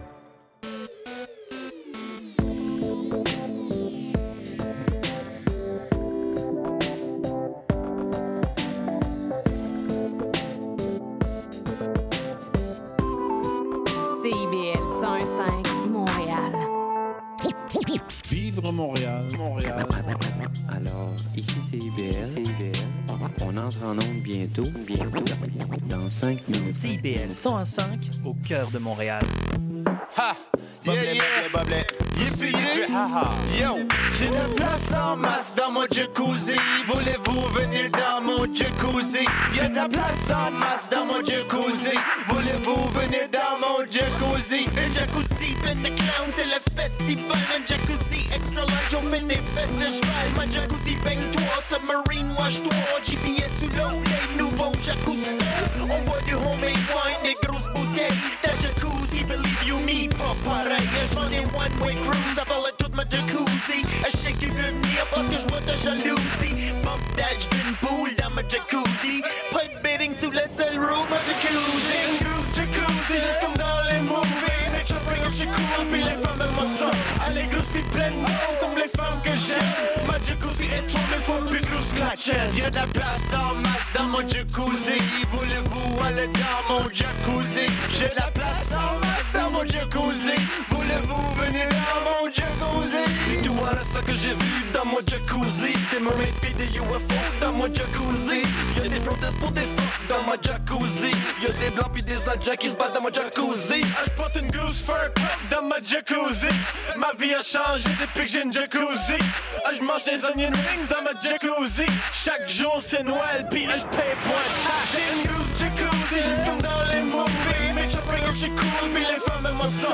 Elle est grosse pis pleine d'eau, comme les femmes que j'aime. Ma jacuzzi est trop mille fois plus grosse que la tienne. Y'a de la place en masse dans mon jacuzzi. Voulez-vous aller dans mon jacuzzi? Écoute la musique qui joue, c'est mon propre CD. Et c'est Tony 7, elle s'appelle Jacuzzi. Surfing turf, jacuzzi, le monde surf. Envoyé de 9 à 5, d'autres qui fait du snap. Moi j'te dis dans ma jacuzzi, la vie est simple. J'vends les condos qui veulent toute ma jacuzzi. Prends le touristique et Jeff pour ma jacuzzi. 2 millions de touristes, man, pour ma jacuzzi. Private jet landing strip pour ma jacuzzi. Ça prend une autre planète pour ma jacuzzi. Tout le monde se fait mettre dans ma jacuzzi. Ça prend une autre planète pour ma jacuzzi. J'ai une grosse jacuzzi, juste comme dans les movies. Bring je suis cool, pis les femmes aiment ça. Elle est grosse pis pleine comme les femmes que j'aime. Ma jacuzzi tienne. Y'a de la place en masse dans mon jacuzzi. Voulez-vous aller dans mon jacuzzi? J'ai de la place en masse dans mon jacuzzi. Voulez-vous venir dans mon jacuzzi? Tu peux voir ma jacuzzi de la Deep Space Nine. Elle est grosse, gas power, pis le moteur pousse. Assis sur mon tour avec mes chaînes cell phone. J'ai des calls qui me réveillent à cause y'a cette time zone. Easy breezy, beautiful jacuzzi, beautiful jacuzzi, beautiful jacuzzi. Peace and love. J'ai de la place en masse dans mon jacuzzi. Voulez-vous venir dans mon jacuzzi? Y'a de la place en masse dans mon jacuzzi. Voulez-vous venir dans mon jacuzzi? Nous écoutions Jacuzzi de Radio Radio. les invités de Monsieur Bull. Alors, puisque j'ai oublié de poser la question pour notre concours à la pause, euh, puisque Oriane était très verbomoteur et que c'était très intéressant, donc euh, je vais poser la question à nos auditeurs. Donc, euh, la question c'est, nous avons dégusté ce matin les champagnes Dame de Carreau. Dans quelle région viticole de la Champagne se situe le domaine de la Dame de Nous sommes dans l'Aube, dans l'Aude, désolé. Ça, c'était une petite indication. Donc, vous répondez à info à commercial monsieurbulle.com, bulle avec un S, euh, et nous prendrons la cinquième bonne réponse. Donc je répète, dans quelle région viticole de la Champagne se situe le domaine de la Dame de Carreau? Réponse à info à commercial monsieurbulle.com, bulle avec un S, et nous prendrons la cinquième bonne réponse. Nous avons ce matin qui vient d'arriver en studio avec nous Sébastien Mann du vignoble des Trois Terres en Alsace. Sébastien, bonjour. Bonjour. Donc, euh, vous êtes là pour euh, Raw, vous aussi Oui, c'est ça. Donc, euh, et vous nous avez amené différentes cuvées disponibles à la SAQ et disponibles euh, en importation privée pour l'agence Bambara. C'est bien ça? Exactement. Donc, euh, donc vous, vous êtes le fils de Fabienne et euh, Jean-Louis? C'est ça. C'est ça, et vous avez repris. Bah, repris, je ne sais pas si vos parents sont encore au domaine ou si ils vous laissent aller tout seul euh, maintenant. Je crois que les euh, vignerons quittent jamais leur métier. Non, c'est sûr, c'est sûr. non, papa est encore là, maman aussi. Maman est, euh, arrive jeune retraité la fin d'année.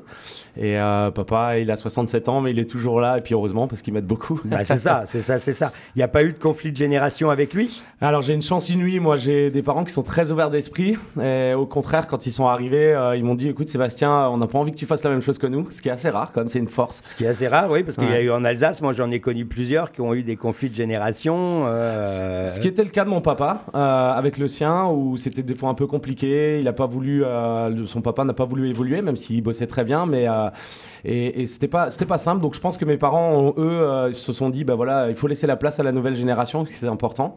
Et ça, ce qui nous a permis d'évoluer énormément ensemble. hein. Aujourd'hui, c'est un vrai travail d'équipe encore. Vous avez repris à peu près en 2008-2009, quelque chose comme 2009, ça? ouais, exactement, ouais. Euh, après avoir fait, euh, Après un- avoir roulé un peu euh, votre boss en France, dans différentes régions, en Champagne, dans le Rhône, vous avez visiblement été faire un tour aussi de l'autre côté, un peu dans le nord, en Autriche, et puis en, en Australie, si j'ai bien tout, com- si j'ai bien tout. Exactement, ouais, j'ai eu la chance de pouvoir vagabonder un peu. Bah, c'est sûr qu'une fois qu'on, revient euh, au domaine, euh, on n'a plus, on, on a plus la possibilité. Après, on est pris par le boulot et on n'a plus tellement sûr. la possibilité. Donc oui, j'ai eu cette chance-là de, de pas mal voyager, ce qui m'a ouvert l'esprit euh, sur plein de choses.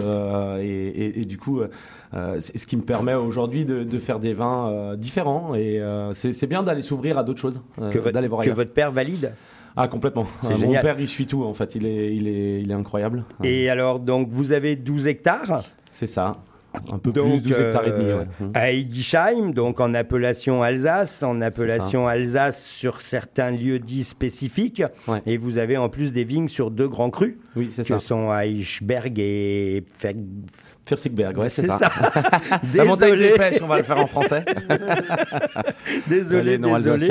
vous êtes en plus en bio Oui, c'est ça. Et c'est vous alors qui avez amené la bio à votre père ou euh, Non, alors en bio depuis très longtemps. Moi, mon père était assez euh, avant-gardiste sur ça. Il a arrêté les désherbages chimiques dans les années 90. Donc, euh, il faisait partie de oui, ces d'accord, pionniers en Alsace pionniers. qui, qui, qui se bougeaient. Alors, on a une histoire un peu particulière parce que papa, justement, était en, en coopérative.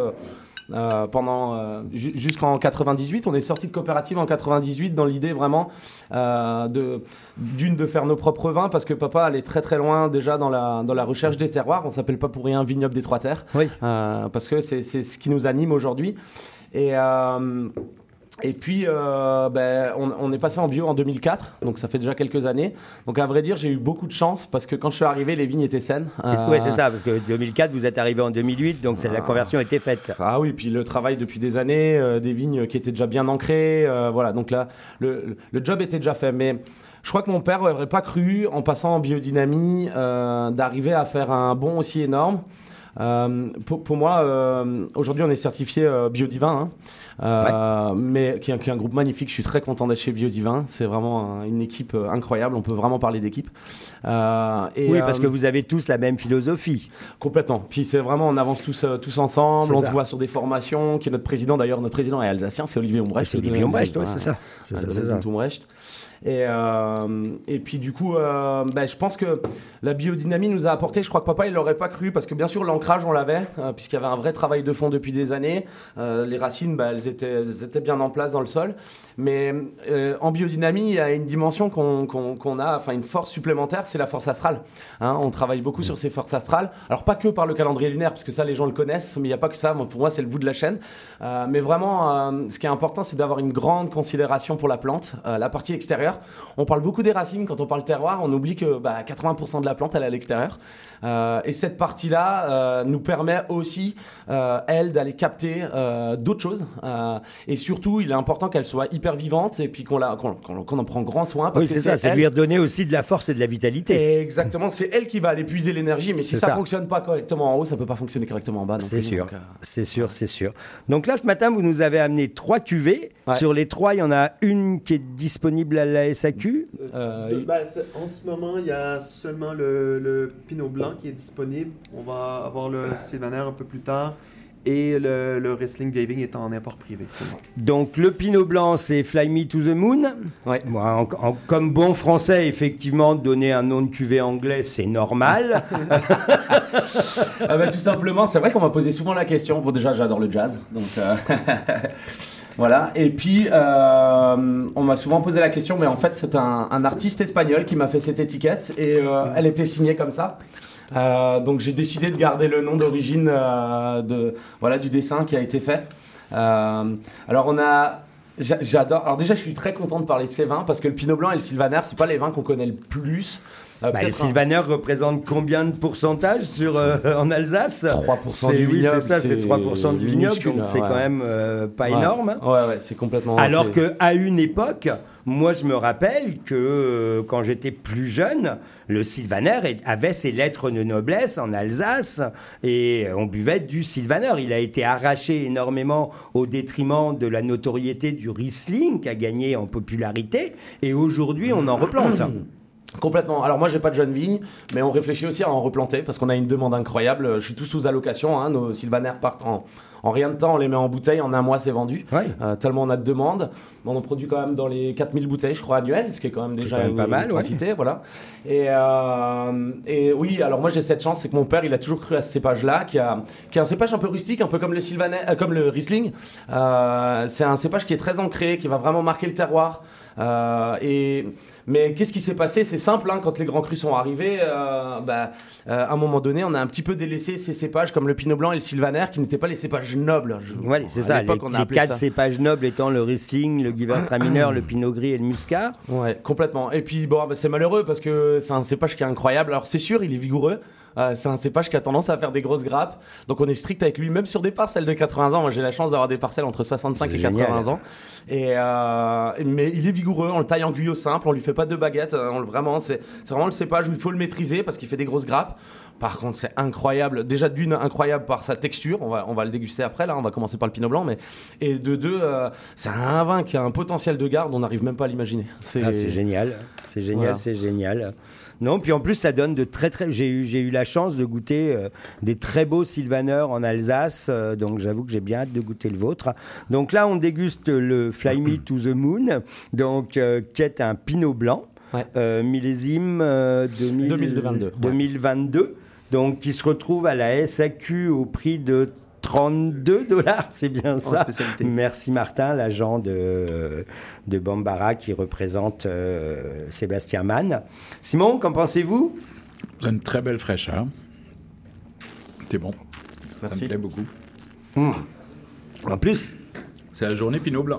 c'est la journée Pinot Blanc, mais moi j'avoue que le Pinot Blanc, je- je- c'est un- pour moi un cépage un peu passe-partout, alors que là j'avoue que on a une super aromatique, euh, waouh, avec vraiment du fruit, du fruit blanc. C'est vraiment waouh. Je trouve que c'est vraiment un cépage qui est méconnu, comme je disais tout à l'heure à, la dame. J'ai dit, il n'y a aucune À la région. dame dans de le carreau. monde- À la dame de carreau. Ouais. Il n'y a aucune région dans le monde qui est reconnue pour une dominante de Pinot Blanc.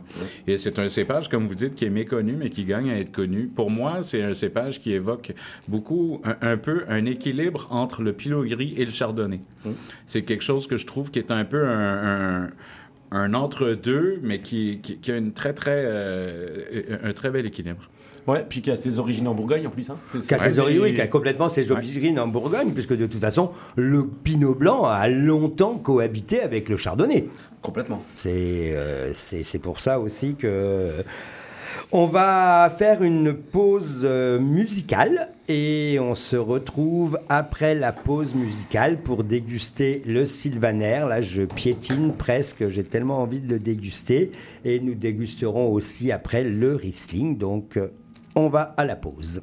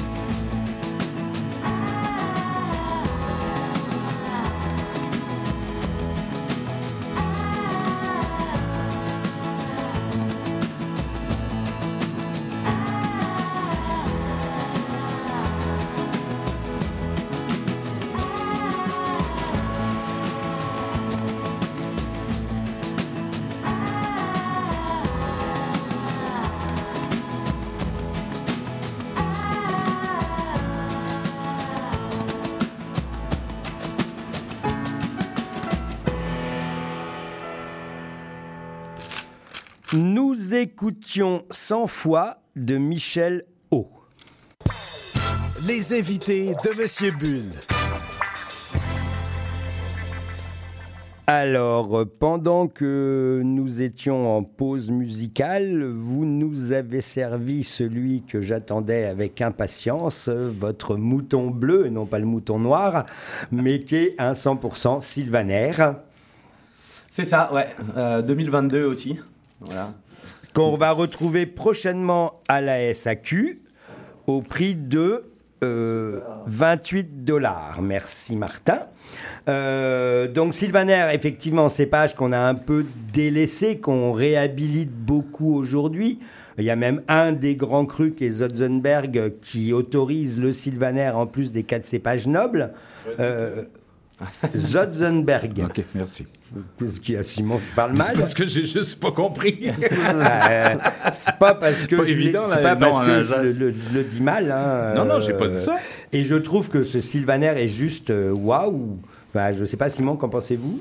Moi, je trouve ça absolument magnifique. D'ailleurs, euh, hors honte, je, je- je demandais à monsieur, j'ai dit, comment se fait-il qu'on ne trouve pas de sylvanaire? Et on, on en, on en trouve de moins en moins. Vous Bah pouvez oui. y répondre aussi? Ben oui, oui. euh, ce qui s'est passé, c'est que bah, je disais avant, quand il y a eu l'arrivée des grands crus, on a un peu délaissé ces cépages. Et, euh, et puis peut-être à un moment donné, les rendements étaient trop élevés. Et du coup, il a été dilué. Il a été dilué, ouais, c'est ça. Et puis du coup, les gens ont eu une mauvaise image. Et puis, euh, euh, ben voilà, les gens ne le consommaient plus, malheureusement. Euh, c'est que les gens qui l'aimaient fort, euh, qui l'ont gardé. Donc moi, j'ai cette chance-là. Mon père euh, l'a toujours très bien travaillé, bichonné. Et comme dit, euh, voilà, c'est des parcelles qui ont entre, 40, euh, entre 65 et 80 ans. Donc on est vraiment sur un sylvaner hyper sérieux. Là, on sent vraiment qu'il est enraciné. Moi, je pense vraiment que le sylvaner, là, au- au-delà de, de- des cépages comme le Riesling, le Gewürz ou des, des- des choses comme ça, ce qui sont, euh, ce qui sont un peu les cépages phares de l'Alsace, moi j'ai l'impression qu'au niveau des, des amateurs et de, et de ceux qui tripent sur le vin, je pense que ça va être... euh, Bah, il ça- a, il sa, va en il avoir a de la sa demande. typicité alsacienne. C'est euh, extraordinaire comme Comme cépage. je disais hors onde, moi j'ai été euh, petit. Pour moi, le Sylvaner, c'était le, vin que buvait mon père à Noël avec ses huîtres. Parce qu'il y a une minéralité, il y a, un petit côté euh, que, que je trouve effectivement euh, super intéressant. Et puis là, on est sur un, si je peux me permettre, on est sur une signature du domaine, puisqu'on retrouve les trois euh, types de roches. Euh, D'ailleurs, j'ai ramené mes cailloux là. Vous avez, ouais, j'ai vu, vous avez ramené vos cailloux, donc du granit, du grès, du calcaire. Ouais. Bon après le grès, euh, vignoble des trois terres. Le grès, je l'ai perdu euh, à New York. Alors j'ai essayé de le retrouver. J'ai vu que les cailloux de Rayas étaient là-bas, qui, qui ressemblent quand même fortement à notre grès alsacien. Mais bon, on n'a pas voulu me le donner. Ah, fallait le voler. Ah ouais. Et donc oui, c'est une vraie signature. On s'appelle Vignoble des Trois Terres parce qu'on a cet ancrage. D'ailleurs, euh, on, a bossé dur euh, parce que je fais partie de cette jeune génération aussi. Puis là, on le voit par les étiquettes euh, où on a aussi envie d'apporter euh, de la fraîcheur, de la jeunesse. Alors pourquoi Mouton Bleu? Eh, C'est une longue histoire, mais euh, j'adore l'histoire du Petit Prince. Euh. Je m'appelle Man, je suis, suis quelqu'un de très rêveur et puis je rêve beaucoup et voilà. Et puis euh, on avait une, une des parcelles qui est euh, sous le Sommerberg. euh, Ouais, euh, Sommerberg qui est un grand cru, je rappelle. Voilà, Sommerberg de, de Niedermorschir, qui est un très beau grand cru. Là, on est sur des parties granitiques. Et euh, puis là, il y a, y a une maison avec un, un- un beau jardin. Puis il y avait un faux mouton bleu dans ce jardin. Puis ça nous faisait toujours rire. Et puis voilà, c'est comme ça qu'il a pris ce Alors, ce nom-là. n'était pas un vrai, année. je précise, Ah oui, oui. c'était un faux mouton bleu. Il n'était pas très beau d'ailleurs. Donc, vous élevez vos blancs en cuvinox. C'est ça. Et vos rouges. Parce que vous avez du rouge et vous avez même un rouge sur un grand cru. Ouais, Euh, c'est ça. ouais. Puisque vous avez du pinot noir sur Hengst, m'avez-vous dit. Ouais. Et alors, pourquoi, une... pourquoi on ne peut pas tous avoir la même taille de barrique Ah, ça- Entre ça, Bordeaux 225, la Bourgogne 228 et maintenant vous, vous avez du 223. Ah ouais, ouais. je sais pas. Bon, moi, les, les volumes des barriques, je les agrandis de plus en plus. Euh, Ok. Je suis pas un amateur. Enfin, mon style de, mes, mes styles de vin sont des vins très purs. Euh, le- la barrique doit accompagner le vin, mais doit pas le marquer. Ah, ça, on est d'accord. Euh, donc plus le volume est grand, plus ça devient intéressant, puisque euh, bah, le, le vin touche moins le- les, les bords de la barrique, quoi. Euh, voilà, donc oui, effectivement, mes rouges, euh, je, les, je les passe en barrique. Alors moi, j'ai j'ai fait mes écoles dans les côtes rôties, hein, donc chez Pierre Gaillard à l'époque. D'accord. Ce qui explique cela. Et puis euh, je fais des, ouais, je fais des, je suis un fou de pinot noir. Alors ça, on a une demande croissante hein, aujourd'hui. aujourd'hui, le Pinot Noir est devenu euh, un cépage euh, reconnu et puis une fierté d'avoir maintenant des grands crus. Bah, c'est ça, c'est pas pour rien qu'il Ouais. est aujourd'hui accepté en grand cru. Ah oui, il était temps. ouais. J'espère qu'il y en aura d'autres encore. Bah aujourd'hui, d'après ce que j'ai lu euh, dernièrement, vous avez en plus en Alsace accepté euh, 16 nouveaux cépages en expérimentation pour lutter contre le dérèglement climatique. Ouais, c'est ça. on va retrouver de la Syrah, on en retrouve déjà de toute façon en Ouais, il y a Alsace. des essais de Syrah. Après, euh, bon, moi, je suis quelqu'un. je- je- pense qu'on a la chance déjà d'en avoir 7. Bah c'est ça, oui, vous en avez 7 déjà, faut, on- faut, vraiment les comprendre, les travailler fort pour euh, voilà. Puis c'est c'est ce qu'on aime.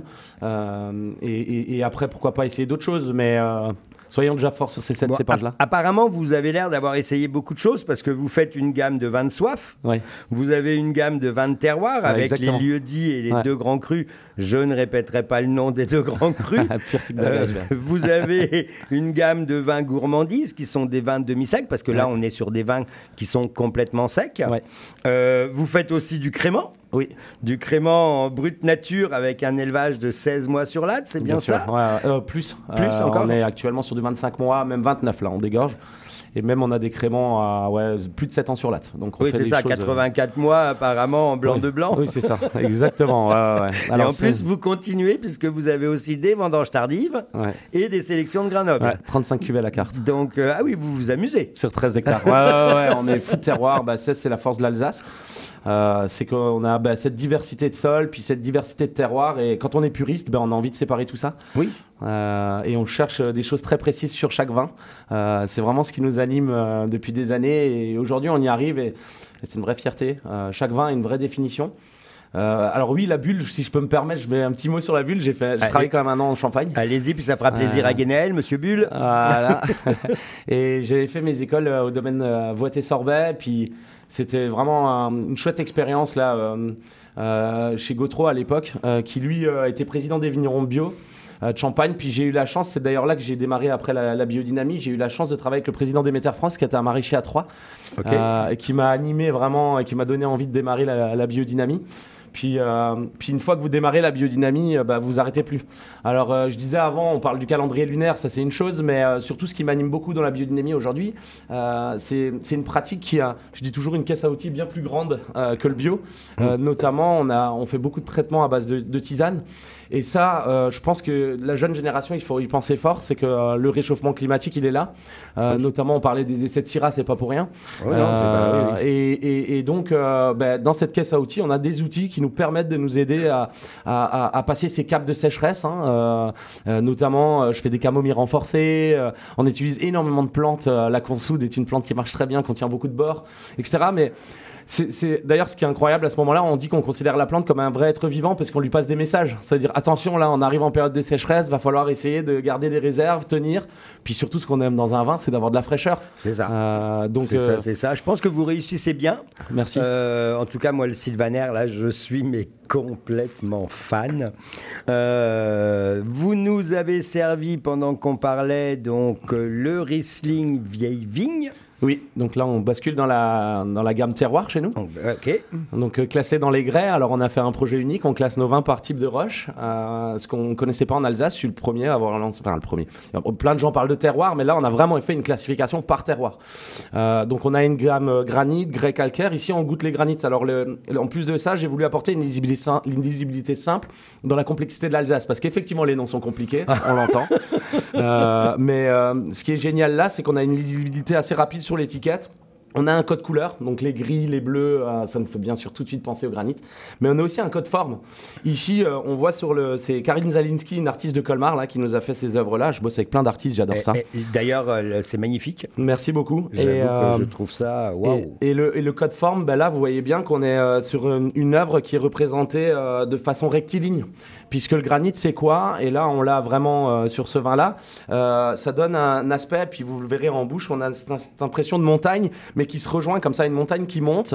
On dit souvent que c'est un peu comme des lames de couteau. C'est quelque chose qui va se poser au milieu de la langue, puis c'est très précis, très fin, puis ça continue vraiment, cette acidité à se rapprocher, très long. Hein, vous voyez? Donc on a représenté ça, voilà. C'est... euh, c'est droit et anguleux à la fois, euh, comme on touche la pierre. hein. D'ailleurs, moi j'adore. Les- Je trouve que les meilleurs dégustateurs, c'est assez incroyable. C'est souvent des gens qui font de l'escalade parce que on- on- il, va- il va- il faut qu'on réapprenne à toucher un vin avec notre langue. Euh, on sait le faire avec nos doigts, mais on a perdu peut-être quelque chose. euh, euh, c'est le, le toucher. hein. On passe des fois trop de temps au nez et pas assez de temps en bouche. Euh, et, et un vin, euh, la minéralité s'exprime en bouche et pas au nez. hein. Et, et On ça, est c'est- d'accord. voilà. En fait, ce sont des sensations même somesthésiques et trigéminales. Complètement. Donc là, on déguste euh, le Riesling. Le Riesling qui est, euh, Martin, en importation privée? Exactement, autour de 40 dollars. Autour de 40 dollars. Pour Oui. ceux qui iront à Raw ce week-end, vous aurez la chance de le déguster.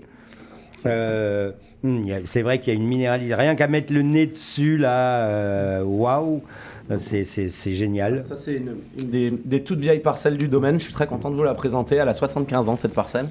Et puis, on fait nos propres sélections massales là-dedans. Donc, euh, avec papa, aujourd'hui, on va très très loin. Euh, et puis, pour pas perdre ses variétés, puisqu'il faut savoir qu'un Riesling, des Riesling, il en existe plein différents. Euh, et pour pas perdre ces vieilles variétés, ben, on les resélectionne. Donc, on fait nos propres sélections Sélection massales. Voilà. Pour ceux qui connaissent le Happy Lemon, hein, qu'on a en SAQ régulièrement, ben, les sélections massales viennent de là. Le, le Happy Lemon, chez nous, ce sont nos jeunes vignes qui ont à peu près une douzaine d'années actuellement, qu'on sépare puisqu'on considère qu'il faut attendre au moins, aller au moins 15-20 ans hein, pour commencer à parler de terroir, hein, pour que les racines soient en place et que le feuillage euh, s'exprime vraiment bien. Donc euh, le Happy Lemon, c'est tout simplement nos jeunes vignes où on fait un travail de fou puisque aujourd'hui on plante à la bourguigne chez nous, hein. on plante à presque 10 000, 10 000 pieds hectares. Ouais. Donc euh, les gens me prennent un peu pour un fou, mais, mais voilà, l'idée c'est, c'est, c'est, c'est d'avoir beaucoup de pieds à l'hectare euh, et peu de raisins par pied sur des jeunes vignes. Il faut vraiment pas les pousser à, à, voilà, à, à ce qui est trop pour qu'on puisse les vieillir. L'idée c'est de les garder au moins 100 ans, j'espère. Euh, on espère qu'il n'y aura plus jamais de phylloxéra ou ce genre de choses. euh. Vous On êtes a- en frange de pied donc? Non, franc de pied, non. Non, non, non, il y a du phylloxéra chez nous. Bah, Ouais, c'est ça. Non, non, ça, ça, ça serait un rêve, mais euh, non. Pour l'instant, on est en greffé, mais on, a, on a un gros travail sur les, et sur les porte-greffes et sur les greffons, euh, qui sont voilà, des belles sélections euh, massales depuis des années. Mon père prend de la massale depuis 30 ans, donc j'ai énormément de chance pour ça. D'accord, d'accord. Donc là, vous nous avez servi une nouvelle cuvée. Donc là, dans votre gamme terroir, donc vous avez les, non seulement les granites grès calcaires, mais vous avez aussi certains lieux-dits et deux grands crus. Voilà. Euh, donc là, vous nous avez servi le lieu-dit Alton Garton. Ah, très bonne prononciation. Ça va, celui-là, celui-là, il était simple. Bon, on va le faire en français, c'est le vieux jardin. Le précédent s'appelle Vieille Vigne, euh, bon, on l'a gardé ce nom. Euh, le précédent c'était Steinweg, hein. chemin de pierre. Le lieu dit, hein. ils sont tous chaque fois précisés sur les contre-étiquettes euh, en général. Euh, donc euh, là, le Altengarten, c'est un très beau terroir. Je suis très fier parce que papa était un des pionniers sur le village à présenter des vins de lieu. Et euh, ici, on est capable chez nous de faire une verticale sur 30 ans aujourd'hui sur le Altengarten. Alors le Altengarten, c'est quoi? C'est des grès qui ont roulé de la montagne, donc de l'érosion, qui sont allés se poser sur, une, sur, euh, sur un beau sol calcaire. Donc là, on va retrouver des grès entre 80 cm et 1, et 1 mètre de profondeur, oui. Et, euh, mais on l'a classé dans les grès parce qu'il a un vrai toucher de bouche euh, gréseux. Euh, le grès, c'est un, c'est un sol cristallin, un peu comme les granites, hein, c'est assez proche. La seule différence, et d'ailleurs c'est représenté comme ça sur notre étiquette. euh, rouge, ouais, donc c'est c'est ça. le, caille- c'est- le caillou rond que vous avez apporté, non? Non, je l'ai perdu celui-ci, c'est- ah, malheureusement, c'est à New New York. York. Ok, d'accord. Malheureusement, ça va être tout pour le temps qui nous est alloué avec vous, Sébastien. C'est- C'était un réel plaisir. Revenez quand vous voulez. Je pense qu'on a encore beaucoup de choses à se dire. Vous avez encore beaucoup de choses à nous dire. Euh, en tout cas, merci. Ça a été vraiment un, un grand moment, comme tous les moments de ce matin, mais c'était vraiment beau. Euh, au plaisir de vous retrouver à Montréal en ondes. Et donc, vous pouvez le retrouver euh, au salon RAW, que je n'arrive jamais à prononcer, mais c'est pas grave. Merci à vous. Sans respecter les panneaux, sans faire ses arrêts au complet, sans mettre son clignotant, sans céder le passage, sans regarder dans ses angles morts, sans attendre le bon endroit pour dépasser, sans laisser de l'espace aux autres, sans rester dans sa voie, sans s'arrêter au feu rouge. Ça fait beaucoup de sang sur la route. Pour éviter ça, sur la route, on se conduit bien. Un message de la Société de l'assurance automobile du Québec. Les 30 Glorieuses, c'est le palmarès indépendant de CIBL présenté par moi-même, Caroline Boulet, tous les vendredis de 16h30 à 18h et en rediffusion le samedi à 7h30. Tous les mardis dès 19h, Lire et Délire vous invite au rendez-vous culturel le plus déjanté de CIBL. Quatre chroniqueurs et chroniqueuses vous réservent bien des surprises. On vous attend mardi prochain dès 19h, en ligne ou sur CIBL 1015. CIBL 101.5 Montréal. Le soir tombé sur le village, j'aime à sortir et faire un tour. C'est comme un tout petit voyage qui mène au chemin de la tour. Quand on demandait à Joreille pourquoi il voulait vivre en l'air, il disait Dormez, moi je veille. Ça fait bientôt 40 hivers. Le soir tombait, j'oreille chantait, dormez en paix. Oh là, veilleur es-tu de Et chaque soir il me répond Bien sûr, je veille et je regarde jusqu'au tréfonds des horizons.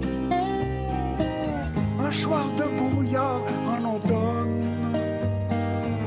Dis-moi, veilleur, tu ne vois rien Crois-moi, l'ami, la brume est bonne pour trouver d'où le danger vient. Le soir tombait, j'oreille chantait, dormez en paix.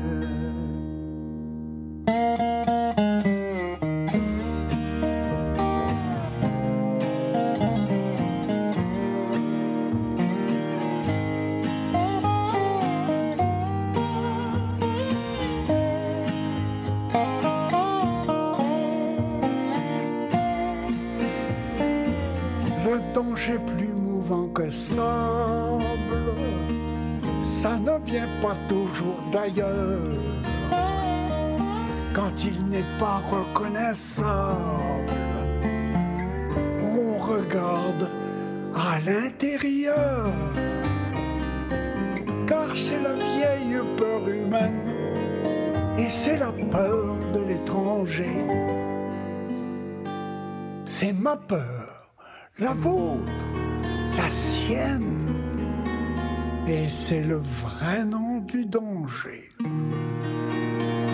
C'est ma peur, la leur et la tienne. Et c'est le vrai nom du danger. Le soir tombait, j'oreille chantait, dormez en paix.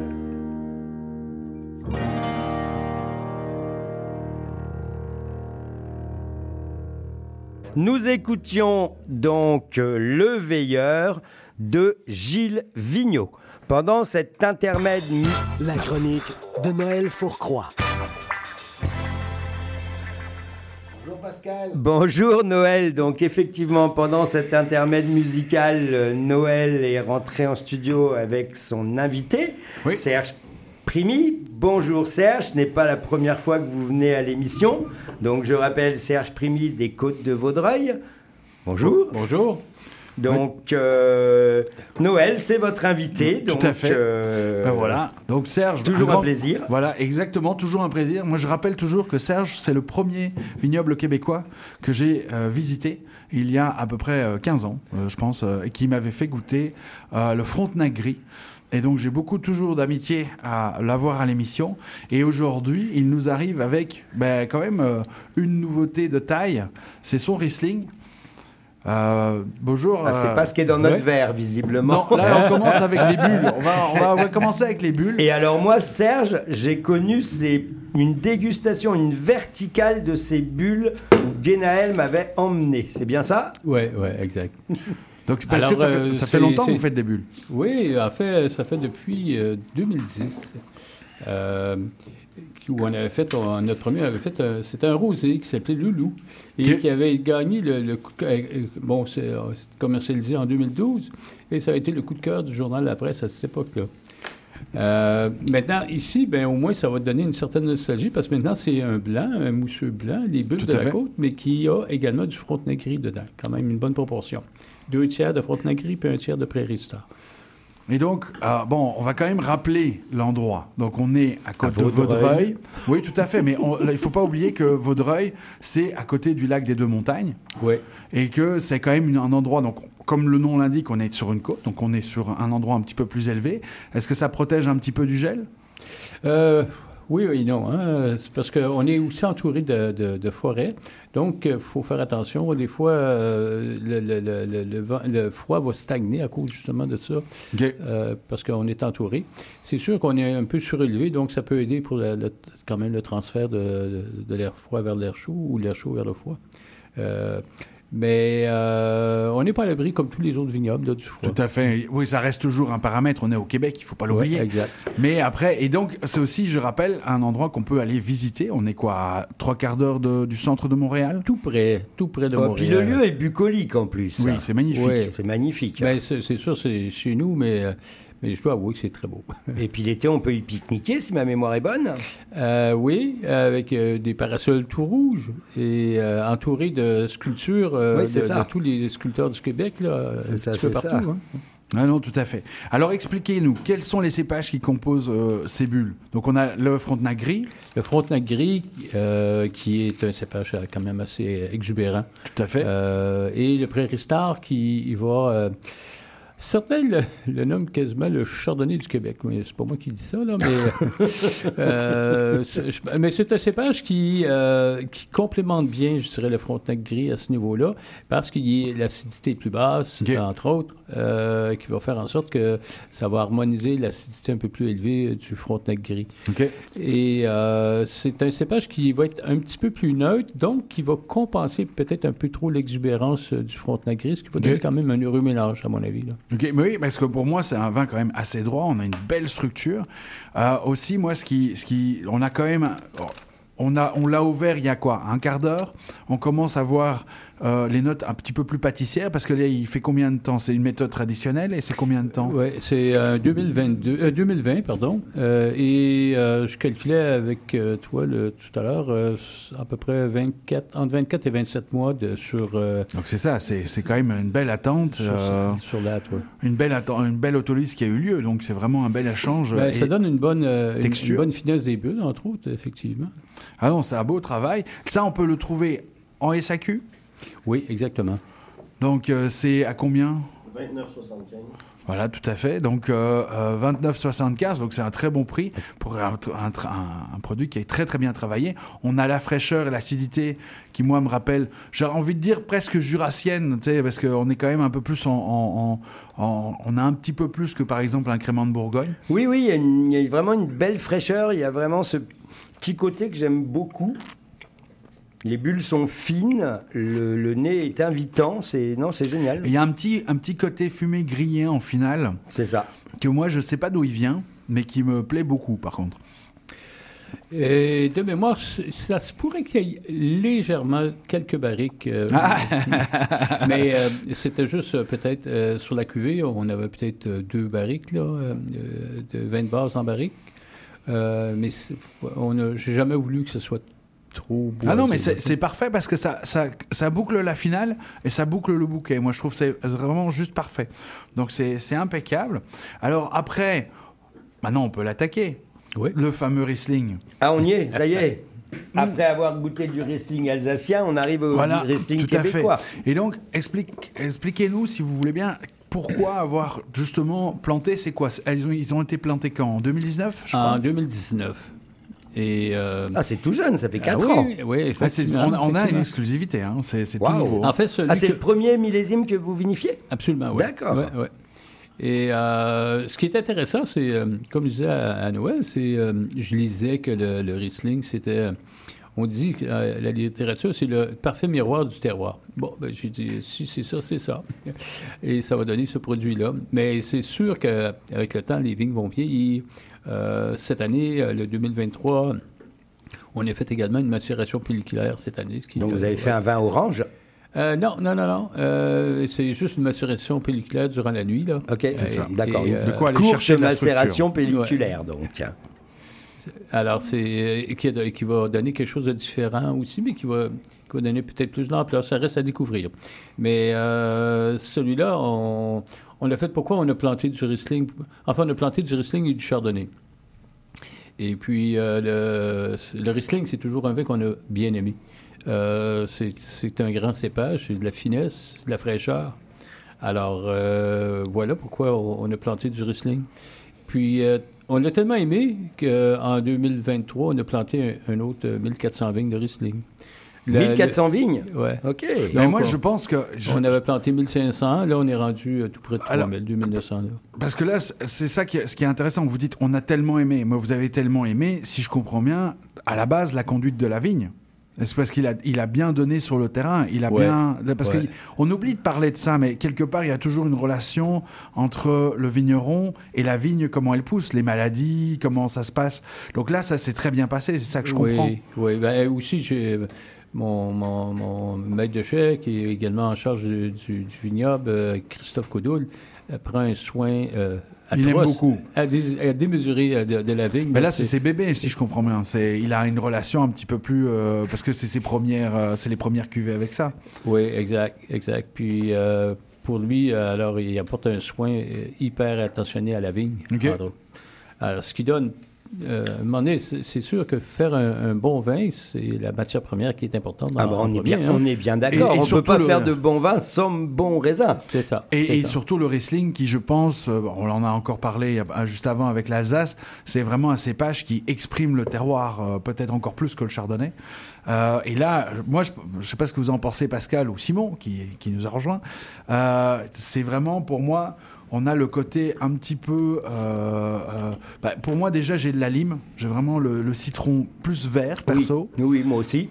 Et euh, je dirais que là, il y a, de- quand de, nouveau on les a ouverts il y a un petit temps, là ils s'ouvrent parce que moi je les ai goûtés il y a six mois et le vin, il venait d'être mis en bouteille, il était encore un petit peu fermé, il était très minéral. Là, on- il a pris du fruit et là je lui trouve de euh, un petit côté, euh, comment dire euh, Il y a une pointe de salinité, moi, en finale, Oui. que j'aime beaucoup. Et c'est là que j'essaie d'aller, c'est c'est le, le iodé, Oui. un peu. Oui, oui, je vois ce que vous voulez un dire. peu en tout presque coulé de serrant, ben, alors, même si on est mais euh, au niveau de mais vous voyez ce que je veux dire le minéral de la, La la coulée de euh, serrant. la- ouais, ouais. Le côté un petit peu euh, coquille d'huître. Voilà, c'est un peu ça. euh, Ouais, puis il y, a un- il y a un léger fumé même au nez là qui est, qui est super agréable. Moi, je peux de vous dire texture. que euh, ma femme et moi, on considère que c'est un produit très dangereux. Pourquoi il se boit trop facilement? Trop facilement. Et on est tenté d'ouvrir une deuxième bouteille. Donc vous les vendez pas ces bouteilles, vous les consommez? Euh, ça, c'est un problème de ma femme. C'est maintenant de moi. C'est pour ça qu'il a replanté des vignes. C'est pour ça qu'il a replanté 1400 C'est pieds. pour euh, pouvoir en vendre en fait. Et ça, alors on le retrouve où? On le retrouve au vignoble seulement. Au vignoble seulement, d'accord. Les bulles aussi? Non, les bulles, on les retrouve en SAQ. Les bulles, on les retrouve à SAQ au prix de 29,75, on est environ dans 40 succursales présentement. 29,75. Donc Et euh, le pour Riesling, fêtes. euh, Le Riesling se détaille à 25 au vignoble. Ok, donc là il faut aller au vignoble et franchement ça vaut le coup. hein, Ça vaut C'est pas loin en plus. Ça. Ouais. Ça fait une belle sortie le week-end. euh, comme je vous dis, le cadre est bucolique. Bon, bientôt il y aura de la neige, mais c'est pas grave. Et là je dis ça c'est quelque chose avec des huîtres euh, Ah oui, super, super. Oui. En fait, euh, au vignoble, présentement, c'est- idéalement, c'est parce que la saison est terminée. Alors, c'est de, de téléphoner pour. avoir- faire Mieux vaut téléphoner pour être sûr qu'il y a quelqu'un. Oui, exact. c'est- c'est- c'est c'est- c'est plus safe. Et donc, et donc là, euh, donc le wrestling, vous avez donc un peu changé les méthodes. Est-ce que vous cherchez un petit peu encore? Est-ce que vous allez Ben, ça, ça reste effectivement. C'est jeune euh, encore. hein. moi, je- c'est toujours la même chose. C'est que je, je produis un vin. euh, il est très bon, ben, je vais avoir un meilleur l'année prochaine. tu sais. Ben, c'est normal. Et- donc, euh, j'ai j'ai bien hâte de, de- de voir. Là, je l'ai dégusté en, en cuve, le, le Riesling 2023. Euh, J'ai bien hâte, une fois qu'il va arriver un peu plus euh, euh, à maturité dans la bouteille, euh, fini, je suis sûr qu'il va être encore plus intéressant à cause justement qu'on a fait une, une, une macération pendant une nuit de temps avec des enzymes pour euh, aller chercher, extraire davantage de, de saveurs. Et je dois vous avouer qu'en cuve, présentement, les, les arômes sont quand même assez Vous l'élevez juste en cuve? Euh, oui. Pas- je- je- dans le Riesling, je veux pas de bois. OK. Mais c'est vrai que c'est très droit. Et, mais là, parce que moi, je- je- je- je- j'ai toujours un petit peu. euh, euh, parce que là, vous, vous avez une évolution. Le Riesling, on sait que c'est un cépage tardif. Euh, et donc là, cette année, par exemple, c'était une bonne année. Bon, je crois que l'été, vous me l'avez exprimé, c'était pas l'été de vos rêves du tout. C'était l'inquiétude, mais la, la fin de l'été a ramené tout. Ouais, c'est un peu ça. C'est à sauver les meubles. Qu'est-ce que vous en pensez? C'est exactement ça. Alors, c'était de la merde tout le temps de l'année. Ah, c'est pour ça, il est assez, il était- il est assez clair sur le sujet. hein. Septembre a sauvé la saison, ce qui a fait que euh, finalement le- les, les, les raisins sont arrivés à une, à une maturité qui était quand même intéressante. Euh, et là, en fait, le, le- le défi était vraiment de protéger la vigne contre les maladies fongiques cette année. Oui, c'est On ça. a bien réussi euh, justement à- à- avec euh, Christophe. Et Parce là, c'était vraiment d'étirer le plus possible sans tomber dans la pourriture. Ça- Et- mais est-ce qu'un vinifera, parce que là, c'est c'est un peu, vous vous avez du chardonnay aussi, je pense. euh, Oui, exact. C'est les deux vinifera que vous avez. Est-ce Oui. que justement, c'est une question quand même intéressante. euh, vous qui avez les deux, est-ce qu'il y avait une différence au niveau des traitements et au niveau de- du soin de- à devoir apporter au niveau des vinifera versus les hybrides? Euh, oui, plus au niveau des vinifera, on était vraiment. euh, on, fallait on faire plus attention. Au, euh, euh, à Bouilly Bordelaise. Ouais, Donc, on, on la a fameuse. fait beaucoup de traitements. Euh, et les, les- les hybrides sont, sont plus résistants aux maladies. Donc, c'est sûr qu'à ce moment-là. Quoi qu'on les a bien traités tous pour être sûr, à, à cause justement de. Pour de- éviter des problèmes. Des, des pluies abondantes. Vous savez, euh, en temps normal, euh, euh, on dit Ah, il va tomber 5 mm. Bon, il tombe 5 mm. Mais ici, on faisait un traitement, puis il dit, annonçait 5 mm, mais il nous tombait 25 mm sur la tête. Ah, Alors, mais- ça, ça délavait complètement la vigne à C'est chaque ça, fois. ouais. hein. Mais C'était fou. C'était complètement a- fou. À. Denham, je crois. Ouais, non, c'était à Orford où il y avait quelqu'un qui m'avait dit qu'il avait eu pratiquement 600 millilitres depuis entre juin et le mois de juillet. Donc c'était vraiment extrême. euh, C'est presque la moitié de la Belgique, euh, ce qui est quand même assez important. Millilitres ou millimètres Millilitres. Millimètres, pardon, pardon, pardon, millimètres. Oui, oui, oui, tout à fait, tout à fait. Je m'excuse. Désolé, Non, Noël. non, non, non, c'est bon, c'est bon, c'est bon. Il faut, faut, il faut. euh, il Vous faut êtes être précis. habitué à parler en millilitres et pas en millimètres. Ah oui, j'avoue qu'en général, c'est plus ce qui me touche, en général. Effectivement, euh, c'est clair. Non, et donc, là, il y a aussi un autre point qui, qui, qui est peut-être... On parle un peu du réchauffement climatique, parce que tant qu'on on parle... Parce que le Riesling, c'est quand même un cépage tardif. Vous l'avez vendangé à quelle période? Euh, c'était euh, en octobre. euh, ben, cette année, c'était tard. hein. C'est ça. on était vraiment. tout était en retard cette année. Mais par contre, c'était ce qu'on a eu quand même de la chance. Un bon point cette année, c'est qu'on n'a pas eu de gel avant novembre. Bah, on en a presque pas Pas- encore pas eu. C'est la ouais. première année d'ailleurs que je vois que les, les feuilles sur les vignes demeurent aussi longtemps vertes sur la vigne. C'est presque un problème pour préparer la... Euh, oui. Euh, en fait, ça ne le sera pas, là, en, en fin de compte, là, parce que euh, il y a eu du froid, puis finalement, euh, les- les- la, la- la vigne a bien, euh, s'est bien transformée là, au niveau de, au niveau de l'ahoutement. Alors, euh, mais c'était, euh, écoutez, de mémoire, là, je vous dirais, c'est probablement des alentours du 7-8 octobre qu'on a, euh, on a récolté. Ok, donc Ouais. c'est- tard, mais c'est pas si tard que ça non plus, j'ai envie de dire. Non, on a même- terminé, euh, on a terminé nos vendanges le 15, euh, 15 octobre. Puis euh, c'était correct comme ça. Euh, je pense qu'on avait, on avait atteint une, une bonne, une bonne maturité un Parce- peu partout. là. Parce que là, ça fait quand même longtemps que vous avez le, le domaine. Ça fait combien d'années? 17 ans. 17 ans. Est-ce que vous voyez plus en plus, euh, est-ce que le- la période, la zone de gel est plus tardive? Est-ce que vous voyez une évolution? Ah, oui, c'est sûr, c'est sûr. Ah oui? Ah oui, oui. Aussi, Euh, aussi cer- cer- certain que ça, je veux dire, on n'en doute pas, mais bien sûr, euh, c'est intéressant. Ouais, moi je me rappelle que j'ai vu un, j'ai vu un gel euh, le 26 septembre, euh, il y a une année. Ok. Oui, ça, c'était pas une bonne nouvelle, j'imagine. Non, ça, C'était pas une bonne année non plus. Pas.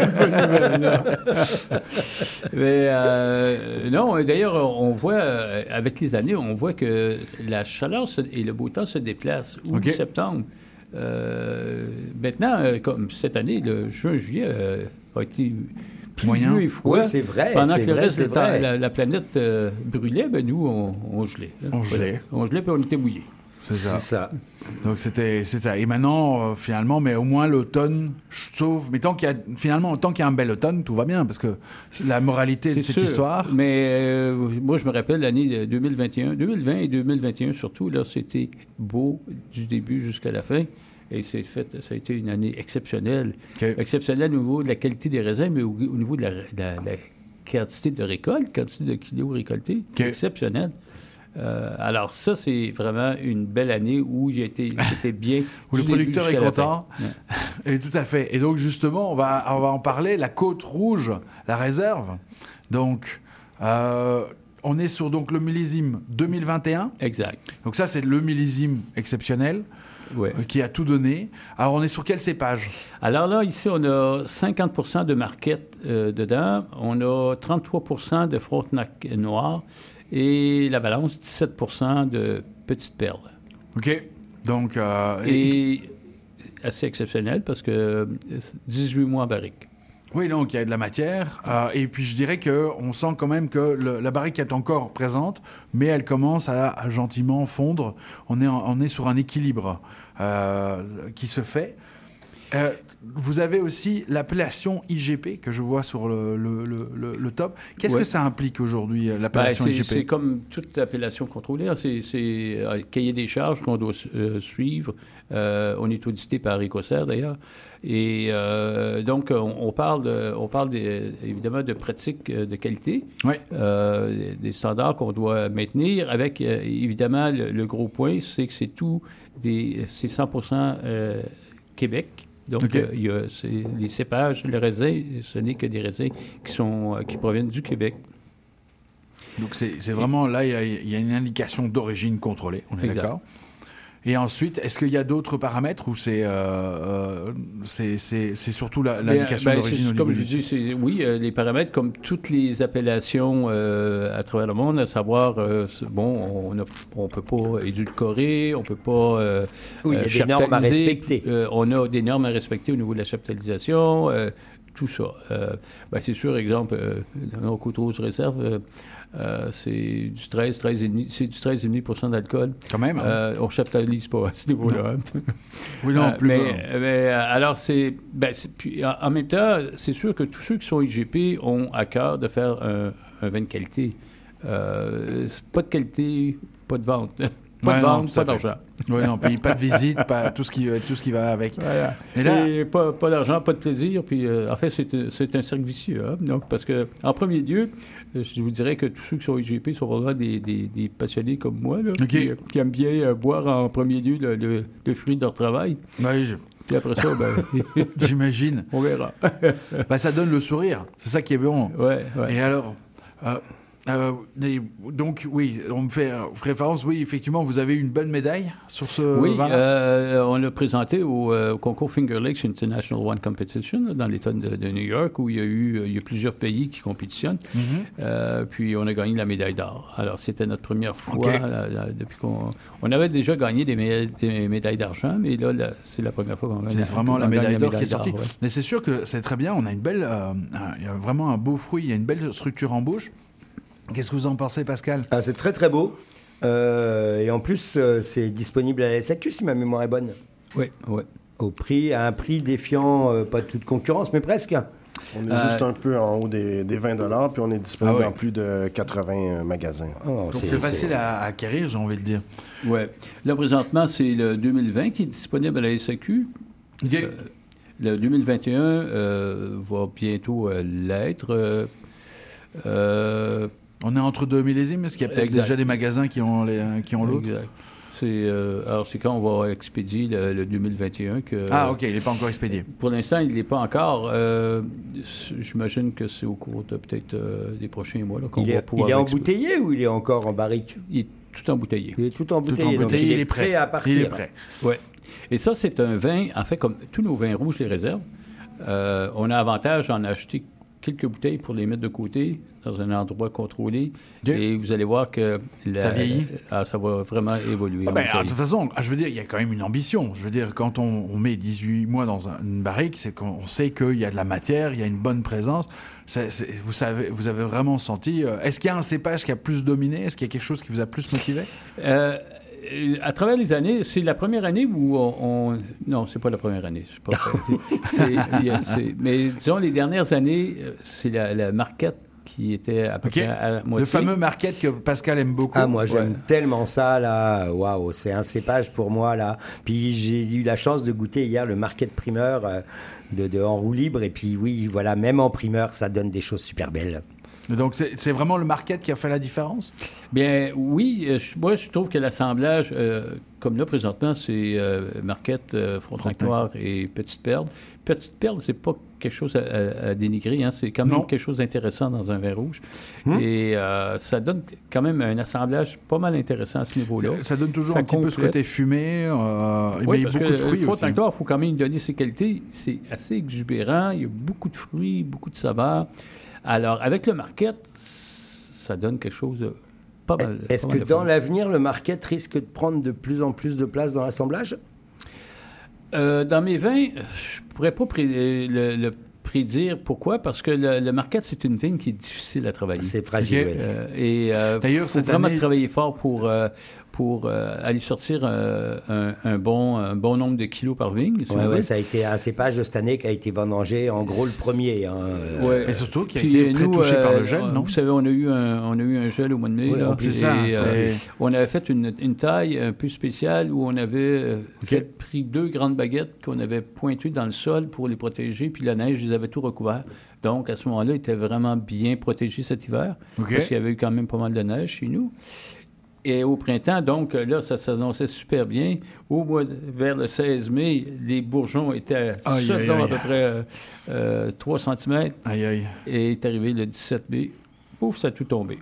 Alors, euh, donc, on a eu, euh, on a eu une récolte euh, moins importante. Ça- alors, tout ça pour dire que il, il, il- il débourre rapidement, OK. mais ça, ça le met sujet à, au gel. au gel qui malheureusement Exact. peut encore tenir. euh, Donc, qui- notre défi, c'est vraiment d'augmenter la productivité de la vigne au niveau du OK. market. Puis là, à ce moment-là, on pourra peut-être euh, on pourra peut-être euh, parler de, de 50 et plus dans un vin. Ok, génial. Ben, beaucoup, merci beaucoup Serge d'avoir fait le déplacement et d'être venu nous voir. Euh, je rappelle, donc Côte de Vaudreuil, je vous recommande d'aller visiter. C'est de nouveau quoi 40, 40 minutes du centre de Montréal. Oui, exact. Exact. Et euh, bon, à, à Vaudreuil, il y a- il y, a plein de choses à faire en plus. Donc, un grand merci. Et puis, Merci euh, beaucoup Serge, c'est toujours un plaisir de vous avoir en studio. Vous revenez quand vous voulez. C'est au plaisir de vous revoir. Merci beaucoup.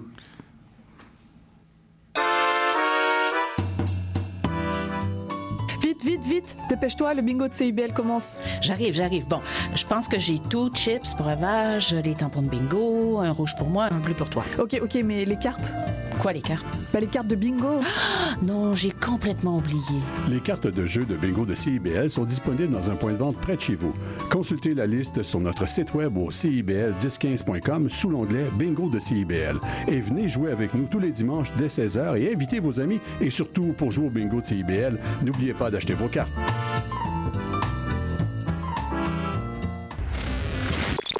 La devise qui nous soutient n'est plus Québec, je me souviens. On va hurler et déconner pour dénoncer la société avec nous. Souvent ça dégénère. Dans le monde, il s'en passe des affaires. Les Trois Moustiquaires, mercredi 17h sur les ondes de CIBL. Salut, c'est Laurie Vachon. Dans Attache Tatoon, tu vas découvrir les artistes d'aujourd'hui et de demain. Une heure de musique, une heure de découverte. C'est dans Attache Tatoon, jeudi de 13h à 14h et en rediffusion le mardi à 15h.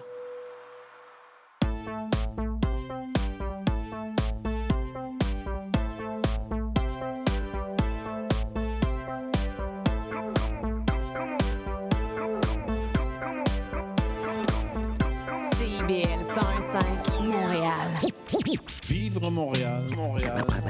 Alors, ici c'est IBL. On entre en onde bientôt, bientôt, dans 5 minutes. CIBL 105 au cœur de Montréal. Les invités de Monsieur Bull. Marie Lapierre et Monsieur Alexandre Ivasula, alors Madame Lapierre, si j'ai dit Monsieur, euh, étaient en ville à Montréal il y a quelques semaines. Lapierre, c'est un nom très connu hein, dans le Beaujolais, parce qu'on est dans le Beaujolais. Et donc j'ai profité de leur présence pour une petite entrevue. Bonjour, Madame Lapierre. Bonjour, euh, et euh, je suis très contente d'être parmi vous. Donc j'espère qu'on va partager euh, un petit moment de passion ensemble. Voilà. Puis peut-être même qu'on va boire. En tout cas, on va vous conseiller certains vins que les Québécois connaissent très très bien. On connaît très bien ici euh, le, le- le- domaine, le domaine Cambon. Bonjour Alexandre. Bonjour Monsieur Bull, ravi d'être parmi vous euh, aujourd'hui et d'être à Montréal cette semaine en compagnie de Marie. Est-ce que c'est votre première fois, vous, ici à Montréal? C'est ma première fois euh, à Montréal, première tournée au Canada. Voilà. Marie? Non, non, non, il y a eu plusieurs fois, mais malheureusement, ça fait 13 ans que je n'étais pas revenue à Montréal. La dernière fois, c'était avec mon mari. Oui, et puis je me souviens qu'on vous avait accueilli, mais on était dans d'autres locaux. Et l'émission s'appelait pas encore euh, Monsieur Bull euh, et, et compagnie. Donc moi, je suis ravi de vous recevoir. On va faire une entrevue un peu ping-pong entre tous les deux. Qui fait quoi? Je vais commencer par Marie. En fait, euh, moi, j'ai le but de plus rien faire. Merci Marie, vous pouvez sortir du studio. Non, on, est, on a donc euh, le domaine de Château-Cambon avec mon associé Jean-Claude Chanudet, dit le chat. Et euh, on arrive à un âge mûr où euh, ben, on a envie de profiter un petit peu de la vie, on est en bonne santé et on se dit que ben, voilà, les quelques années qui sont devant nous, on a envie de lever le pied sur le travail et qu'il est temps pour nous de transmettre et d'assurer une passation donc euh, sur notre domaine Château-Cambon. Est-ce que la transmission, c'est c'est Alexandre? Euh, oui, tout à fait. Euh, moi, j'ai la chance d'avoir rencontré euh, Marie et Jean-Claude maintenant il y, a, il y a deux ans. C'était au mois de juin euh, euh, 2021 euh, lors d'un d'un déjeuner festif chez un ami vigneron en commun euh, dans le Beaujolais, Ouais. euh, avec cette envie euh, de, de reprendre un domaine, un domaine viticole. Et quand il y a eu cette opportunité de reprendre Château Cambon et surtout d'être euh, d'être formé et accompagné par euh, Marie et Jean-Claude, euh, j'ai tout de suite sauté sur, euh, sur cette opportunité. Alexandre, vous avez dit reprendre. Ça veut dire que vous étiez sur un autre vignoble avant? Alors pas du tout. Moi j'ai un parcours euh, à la base plutôt euh, hôtellerie, euh, école hôtelière et un parcours hôtelier euh, assez assez classique. Et puis un change, rencontre, la rencontre de ma femme m'a fait complètement changer de métier, mais avec cette envie de revenir dans, dans le milieu viticole. Et, et donc non non, je travaillais pas du tout. Je suis je suis complètement novice et donc j'ai la chance d'être formé par par Jean-Claude et accompagné par Marie sur la partie commerciale. Marie, le domaine existe, enfin, le vote sous votre nom, je crois que c'est milieu des années 90, 95 95. Mais en fait, euh, le, le- le domaine a pratiquement euh, 100, 110 ans, non? Ah bah oui, le domaine euh, est beaucoup plus âgé que ça. Nous, on l'a acquis en 95, mais les plus vieilles vignes du domaine ont été plantées en 1914. Alors pourquoi? Est-ce que ces vignes sont toujours d'actualité et euh, donnent toujours euh, du raisin? Vous faites une cuvée, il n'y a pas une cuvée chez vous issue de ces, de ces vins? on faisait euh, la cuvée Le Cambon, mais on ne l'a fait que les très très bonnes années. Il faut qu'il y ait plein de conditions réunies pour euh, avoir cette complexité, euh, complexité pardon, dans ce vin. Et euh, on l'a pas refait depuis 2015. Est-ce que c'est c'est pas du préphyloxérique, là? Euh, 1914, non. Non. Non, c'est juste après, justement. C'est ça. Et euh, en fait, quand je disais pour l'anecdote euh, pourquoi ces vignes sont toujours en forme, 1914, les hommes étaient appelés à la guerre. Qui restait Les femmes. Donc, euh, eh bien, encore, les femmes sont à l'honneur. C'est elles qui ont planté cette vigne, d'où la durabilité. On, on connaît votre, votre bruit, Beaujolais blanc ici au Québec, Beaujolais. Ce qui est particulier, c'est que vous êtes à Belleville. Oui. Et, euh, et Belleville n'a pas été classée. Comment ça se fait? Alors, on n'est pas su- euh, si on est classé en Beaujolais. Non, non, bien sûr, vous êtes classé Beaujolais, mais j'ai en cru. En fait, c'est qu'une histoire de géologie, de terroir. Et il y a des parcelles, justement, euh, qui sont euh, en, en argile, beaucoup d'argile, argilo-calcaire, et qui ne correspondent pas euh, à 100% à la classification donc euh, géologique euh, des crues. Nous, on a quoi à côté? On a Morgon. Et Morgon, euh, ben, euh, on a un côté de la route qui est classé Morgon. Même parfois, c'est un, juste un chemin de vigne qui sépare euh, ces vignes-là. Donc, euh, mais la classification a été très ferme. Il fallait remplir toutes les conditions. Nos parcelles ne les remplissaient pas. Mais on est très fiers d'être dans cette, de ce nord euh, du Beaujolais. Au- Aujourd'hui, le, le domaine euh, Château Cambon, c'est combien d'hectares? Euh, Aujourd'hui, Château Cambon, c'est euh, 19 hectares, euh, composé de 2 hectares euh, de blanc, euh, de, de jeunes vignes de chardonnay qui ont été plantées il y a, il y a 6 ans et 4 ans, 2 hectares euh, de brouillis, 1 hectare de Beaujolais village, et puis euh, 14 hectares de Beaujolais. Donc c'est une vingtaine d'hectares plantés? Oui, tout à fait, ouais, c'est 19, euh, 19 hectares. Est-ce que ça pourrait encore s'agrandir? Non, c'est pas le but. Euh, Aujourd'hui, euh, Château Cambon, c'est un domaine qui est travaillé en agriculture bio. Euh, ça nous, on a largement assez de travail pour nos 19 hectares. Donc le souhait du le projet n'est pas de se développer plus, plus que ça, mais de se concentrer sur le travail dans, dans les vignes. Donc vous, vous restez plutôt sur euh, Brouilly et Morgon, mais il n'est pas question d'aller sur euh, Juliena, Chénas ou les autres, les autres crus. Alors c'est pas l'envie qui nous a, euh, nous a manqué parce que moi mon rêve était d'avoir des moulins à vent, sauf que le prix des moulins est un peu exorbitant et on s'était rendu compte quand on cherchait.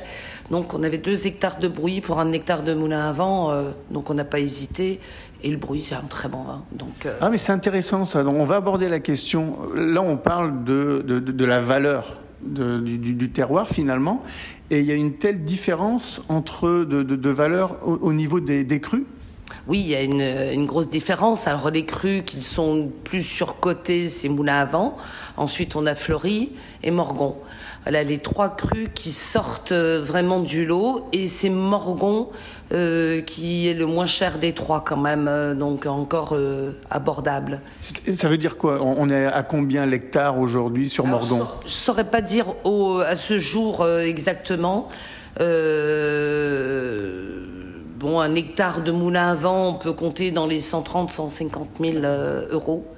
Donc, euh, Morgon, tout dépend de l'emplacement. Si vous êtes sur de la côte du Pic, qui est le meilleur terroir quand même de Morgon, euh, je pense qu'on peut atteindre les 90 000 euh, si la vigne a été bien entretenue, suivant la culture aussi. Il y a tout ce phénomène euh, qui rentre en ligne de compte pour euh, voilà, le tarif. Est-ce qu'aujourd'hui le terroir du, du Beaujolais pourrait encore s'agrandir, euh, tout village confondu? Bah, le Beaujolais, c'est quand même une superficie qui a été diminuée d'un tiers euh, euh, sur les 30, euh, 30 dernières années. Aujourd'hui, il y a ce renouveau du, euh, du Beaujolais avec peut-être des nouvelles plantations sur, euh, des nouveaux, euh, sur euh, le, le Chardonnay, par exemple, où on s'aperçoit que c'est c'est un cépage euh, qui est, très- qui est plutôt demandé, qui s'adapte bien sur la région, euh, la région du Beaujolais. Après, pour nous, le Beaujolais, il faut que ça reste, ça reste du gamay. quoi. Euh, C'est ce qui fait le charme, le charme du Beaujolais. C'est ça.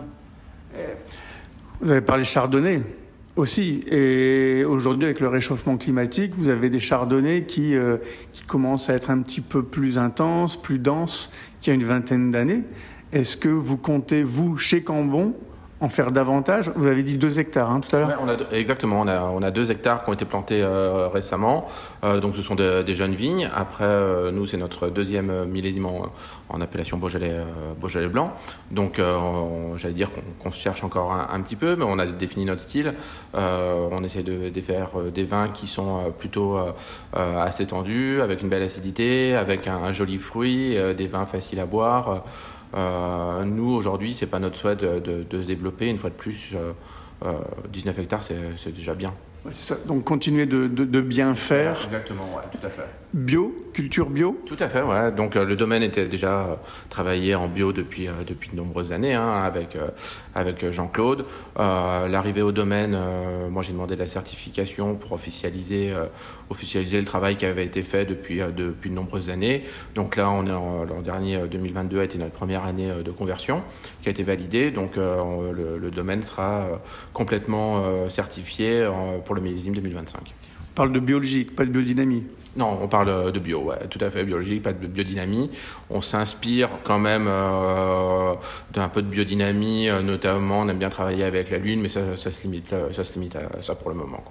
Quoi. pour le moment ou alors vous envisagez justement euh, Non, je, je pense qu'on on s'arrêtera euh, à, à cette étape.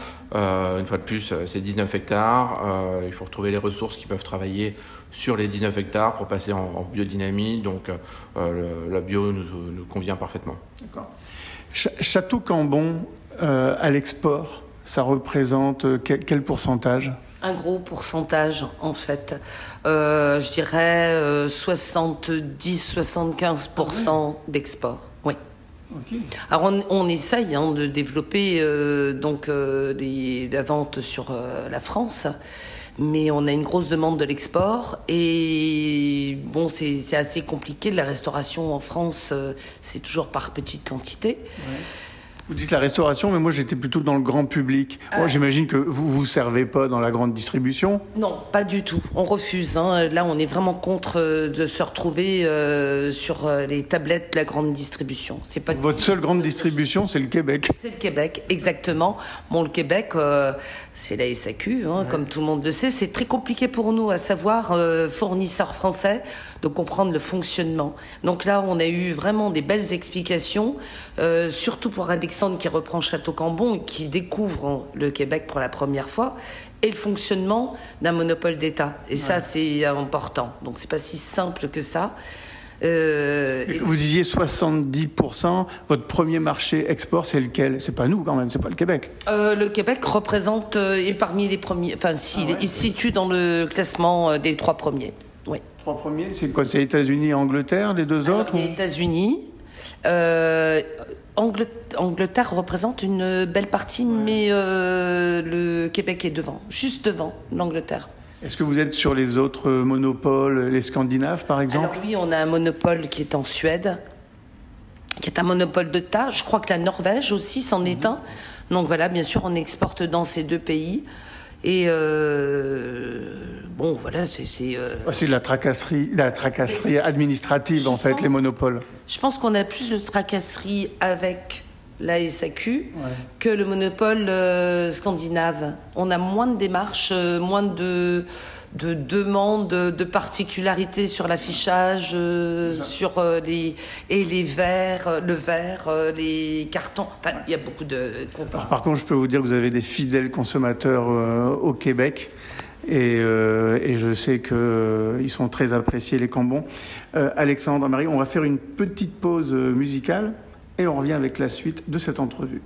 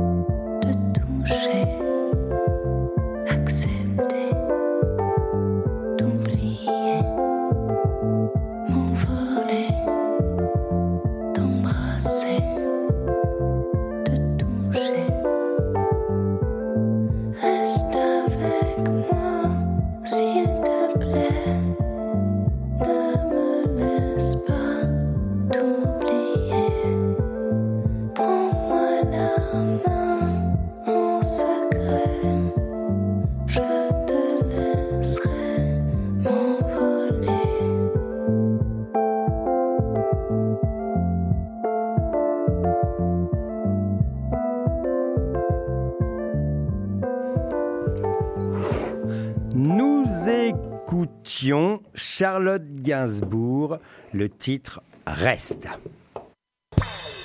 Les invités de Monsieur Bull. On est de retour en onde avec euh, Marie et Alexandre du château Cambon. Marie, on a parlé de transmission. Euh, Lorsqu'on transmet, ça se fait pas en claquant des doigts. Et puis, euh, il faut transmettre à des personnes de confiance. Et puis, qui a la même philosophie, on va dire, viticole. Alors, c'est sûr que nous, c'était notre politique. Quand on a décidé avec euh, mon associé, euh, donc euh, Jean-Claude, on s'est dit, on va pas pouvoir revendre à n'importe qui, c'est pas possible. Les investisseurs ne nous intéressaient pas. On voulait l'implication de la personne qui allait, euh, voilà, à qui on allait transmettre et, et revendre. hein. Euh, Voilà, on peut pas parler que de retransmission, il y a aussi la vente. Et on a mis la barre haute parce qu'on voulait que cette personne-là euh, travaille dans le même métier que nous et la même philosophie dans le, le vin que nous. Et pourtant, Alexandre nous disait tout à l'heure qu'il ne venait pas du milieu euh, agricole. Ouais, effectivement, je venais pas du milieu agri- agricole et je pense que c'est aussi ce qui a ce qui a permis de faire cette, cette bonne euh, cette bonne transition puisque euh, j'ai pas j'avais pas à être déformé, j'avais simplement à être formé. Euh, on a quand même passé une année euh, ensemble entre le jour de la première rencontre et le moment de la signature pour s'assurer que ça allait bien fonctionner. Moi, j'ai accompagné Marie sur les salons pour pour euh, prendre euh, conscience de la clientèle et puis on a pas mal échangé pour s'assurer qu'on était bien dans, dans l'esprit Cambon et dans la continuité euh, de ce qui avait été fait depuis euh, les 25 dernières années. Et aujourd'hui, Alexandre, c'est vous qui faites le vin, c'est-à-dire que vous avez un, un travail d'œnologue ou plutôt de régisseur de domaine? Alors, euh, plutôt de, de régisseur. Le vin reste fait par, par Jean-Claude. Hein. Ouais. Euh, moi, la première année, j'étais, euh, j'allais dire, j'étais observateur, euh, les, les, les, petites mains, euh, les petites mains dans, dans le cuvage, et puis avec pour ambition quand même sur les, pro- les prochains millésimes d'apporter ma patte. Mais euh, Jean-Claude euh, est- reste notre conseiller euh, technique et c'est lui qui, euh, qui, qui fait les vins. Donc, euh, moi, j'observe au quotidien euh, le fonctionnement. Euh, mais euh, Jean-Claude, à un moment, il nous laissera peut-être euh, nous envoler nos propres ailes et il faudra être, être à la hauteur. Mais ça, euh, voilà, c'est pour ça qu'on parlait de transmission sur plusieurs millésimes. On ne s'est pas vraiment fixé une date de départ euh, officielle. Mhm. Euh, je pense que le jour où je serai prêt, je pourrais prendre, euh, je pourrais prendre en main les vinifications. Mais aujourd'hui, j'ai quand même vraiment plutôt un, rôle euh, opérationnel euh, dans la commercialisation et la gestion au quotidien des équipes.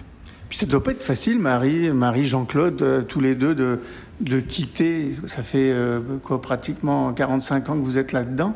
Ça doit doit pas être facile de lâcher. Alors, euh, pas 45 ans, ça faisait euh, 28 ans, puisqu'on Oui, l'a on l'a acheté en 95. 95. Euh, moi, je vous dis pas le jour de la signature, j'ai eu l'impression qu'on me prenait mon bébé.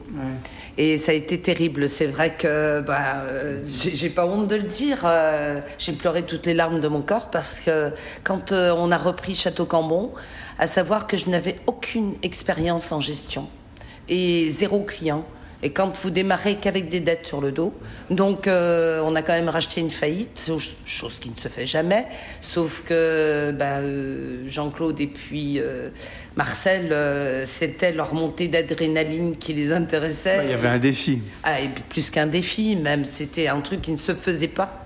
Surtout, ils avaient, euh, voilà, tout le monde leur déconseillait dans l'entourage, aussi bien les avocats juristes que les notaires, de dire vous êtes complètement fou. Quoi. Bah, et puis à l'époque, il faut se rappeler que le Beaujolais euh, traverse une, une bonne crise. Ah, carrément. Alors on a acheté quand le Beaujolais était encore en haut, mais ça a dégringolé dans les mois qui ont suivi notre achat. Donc comme quoi on n'est quand même pas doué pour faire des grosses, euh, des grosses affaires qui rapportent.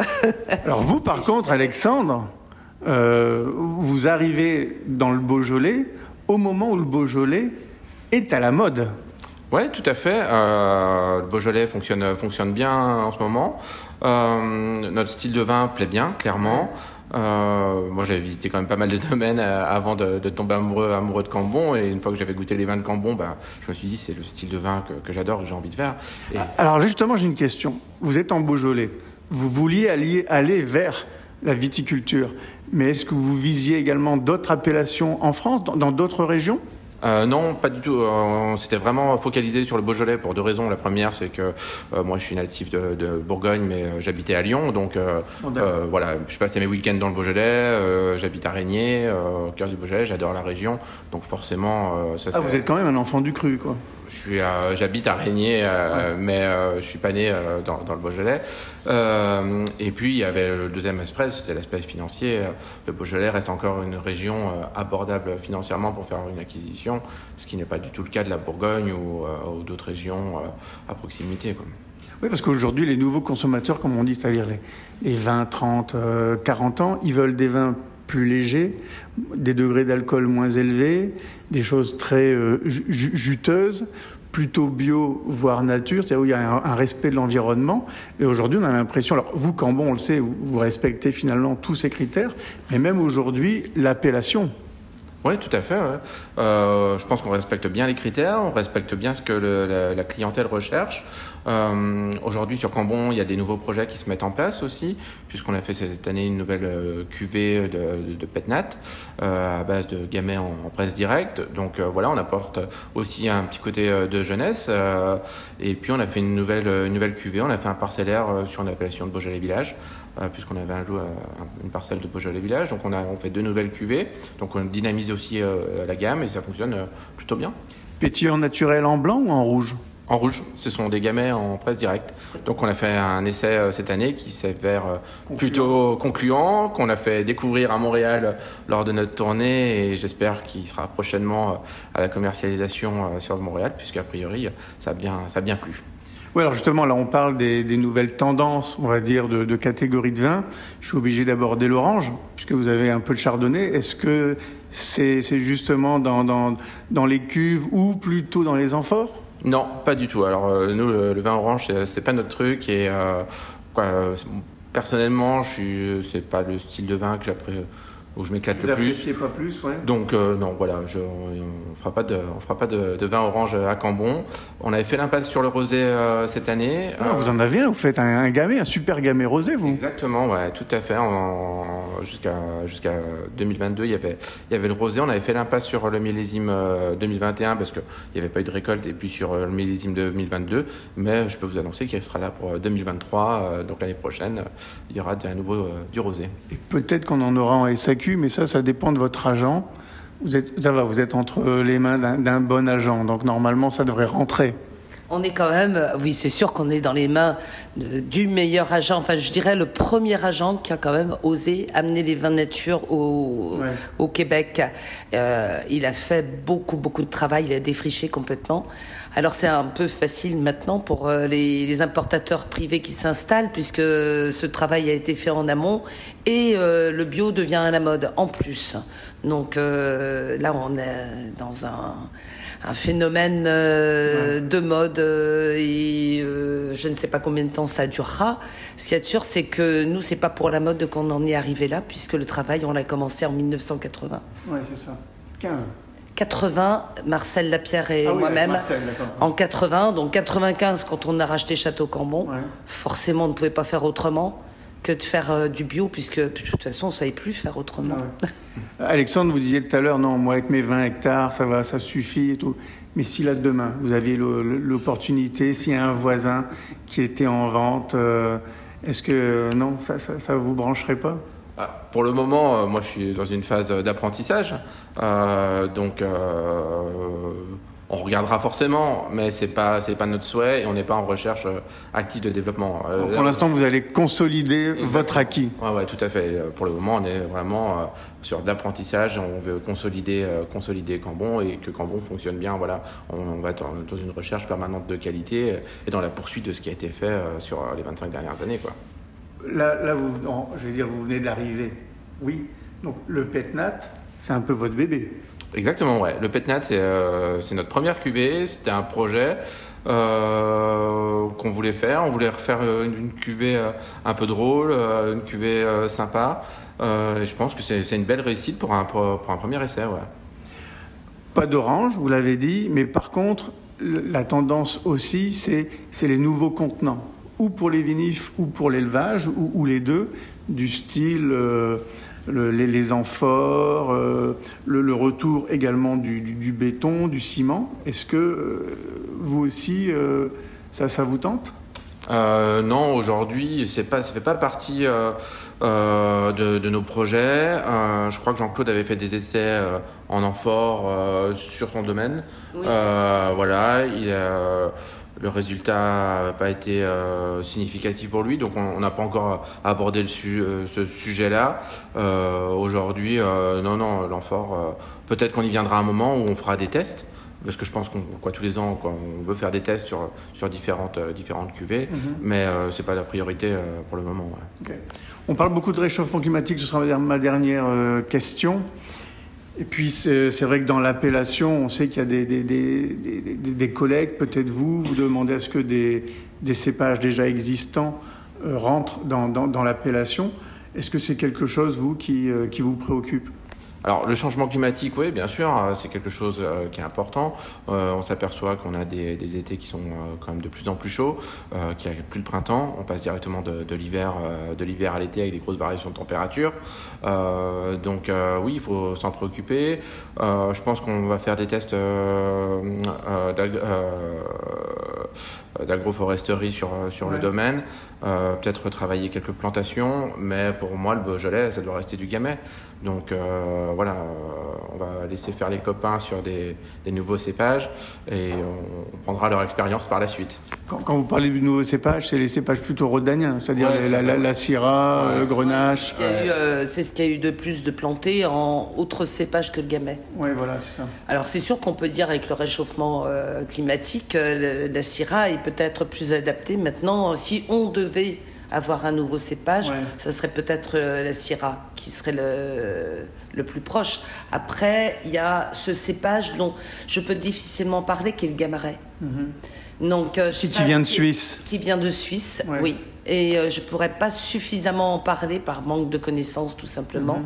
et qui n'est pas encore vraiment d'actualité. Je pense qu'il a du mal à percer ce nouveau cépage. C'est vrai qu'il il s'adapte aussi. euh, la preuve, c'est qu'on on le plante même ici au Québec, alors qu'on n'est pas du tout dans le même climat. euh, J'amenais ça un petit peu parce que j'ai appris ça justement en arrivant là dernièrement.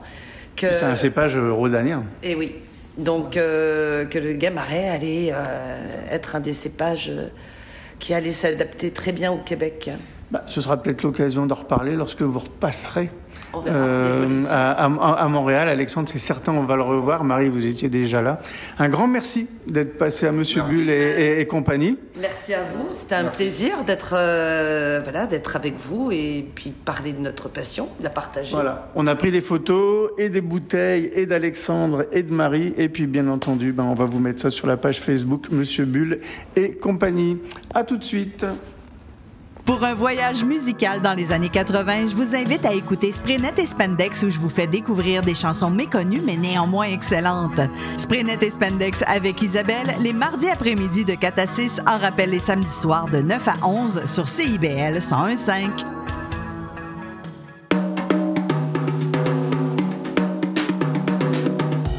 Zine Tonic, c'est une émission dynamique sur le fanzine, la culture underground et les archives littéraires au Québec. Je reçois un, une zineur, zineuse pour jaser d'inspiration et de création. Chaque mercredi 18h sur les ondes de CBL 105 FM Montréal.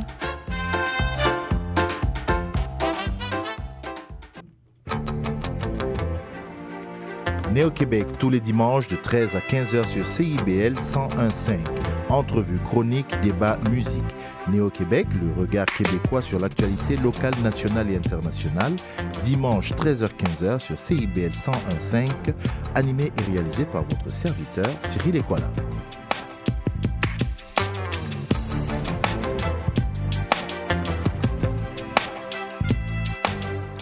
CIBL.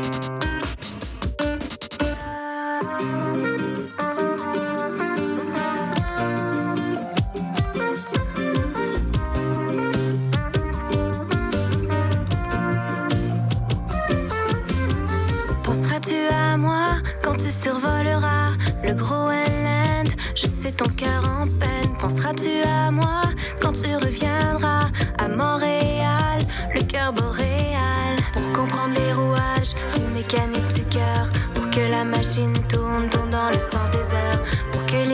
nuages s'alignent entre toi et les aurores pour que les mille bleus de tes yeux soient dans le décor. Les grands ponts vers toi lorsque tu me manques et ce que tu empruntes quand enfin tu décampes. Les grands ponts vers toi lorsque tu me manques et ce que tu empruntes dans la tourmente. Penseras-tu à moi quand tu survoleras le Groenland Je sais ton cœur en peine. Penseras-tu à moi quand tu reviendras? À Montréal, le cœur boréal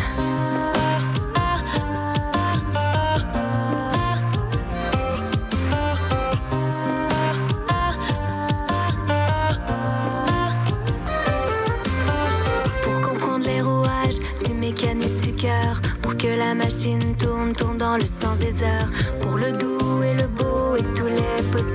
pour les jours difficiles et les heures impossibles. Les grands ponts vers toi lorsque tu me manques et ce que tu empruntes quand enfin tu décampes. Les grands ponts vers toi lorsque tu me manques et ce que tu empruntes dans la tourmente.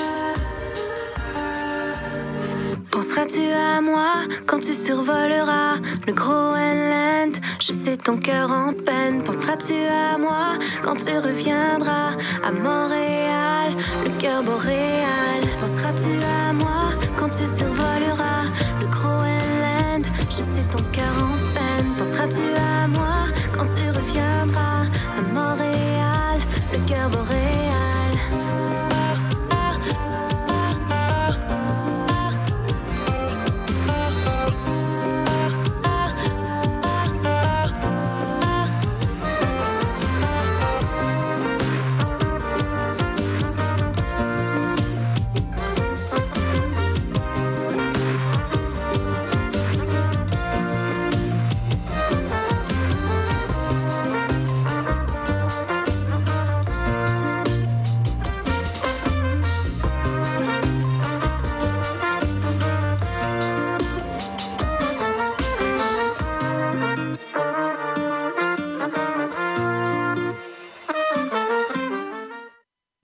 Alors, euh, nous écoutions Lily Kao, la pièce intitulée Boréal.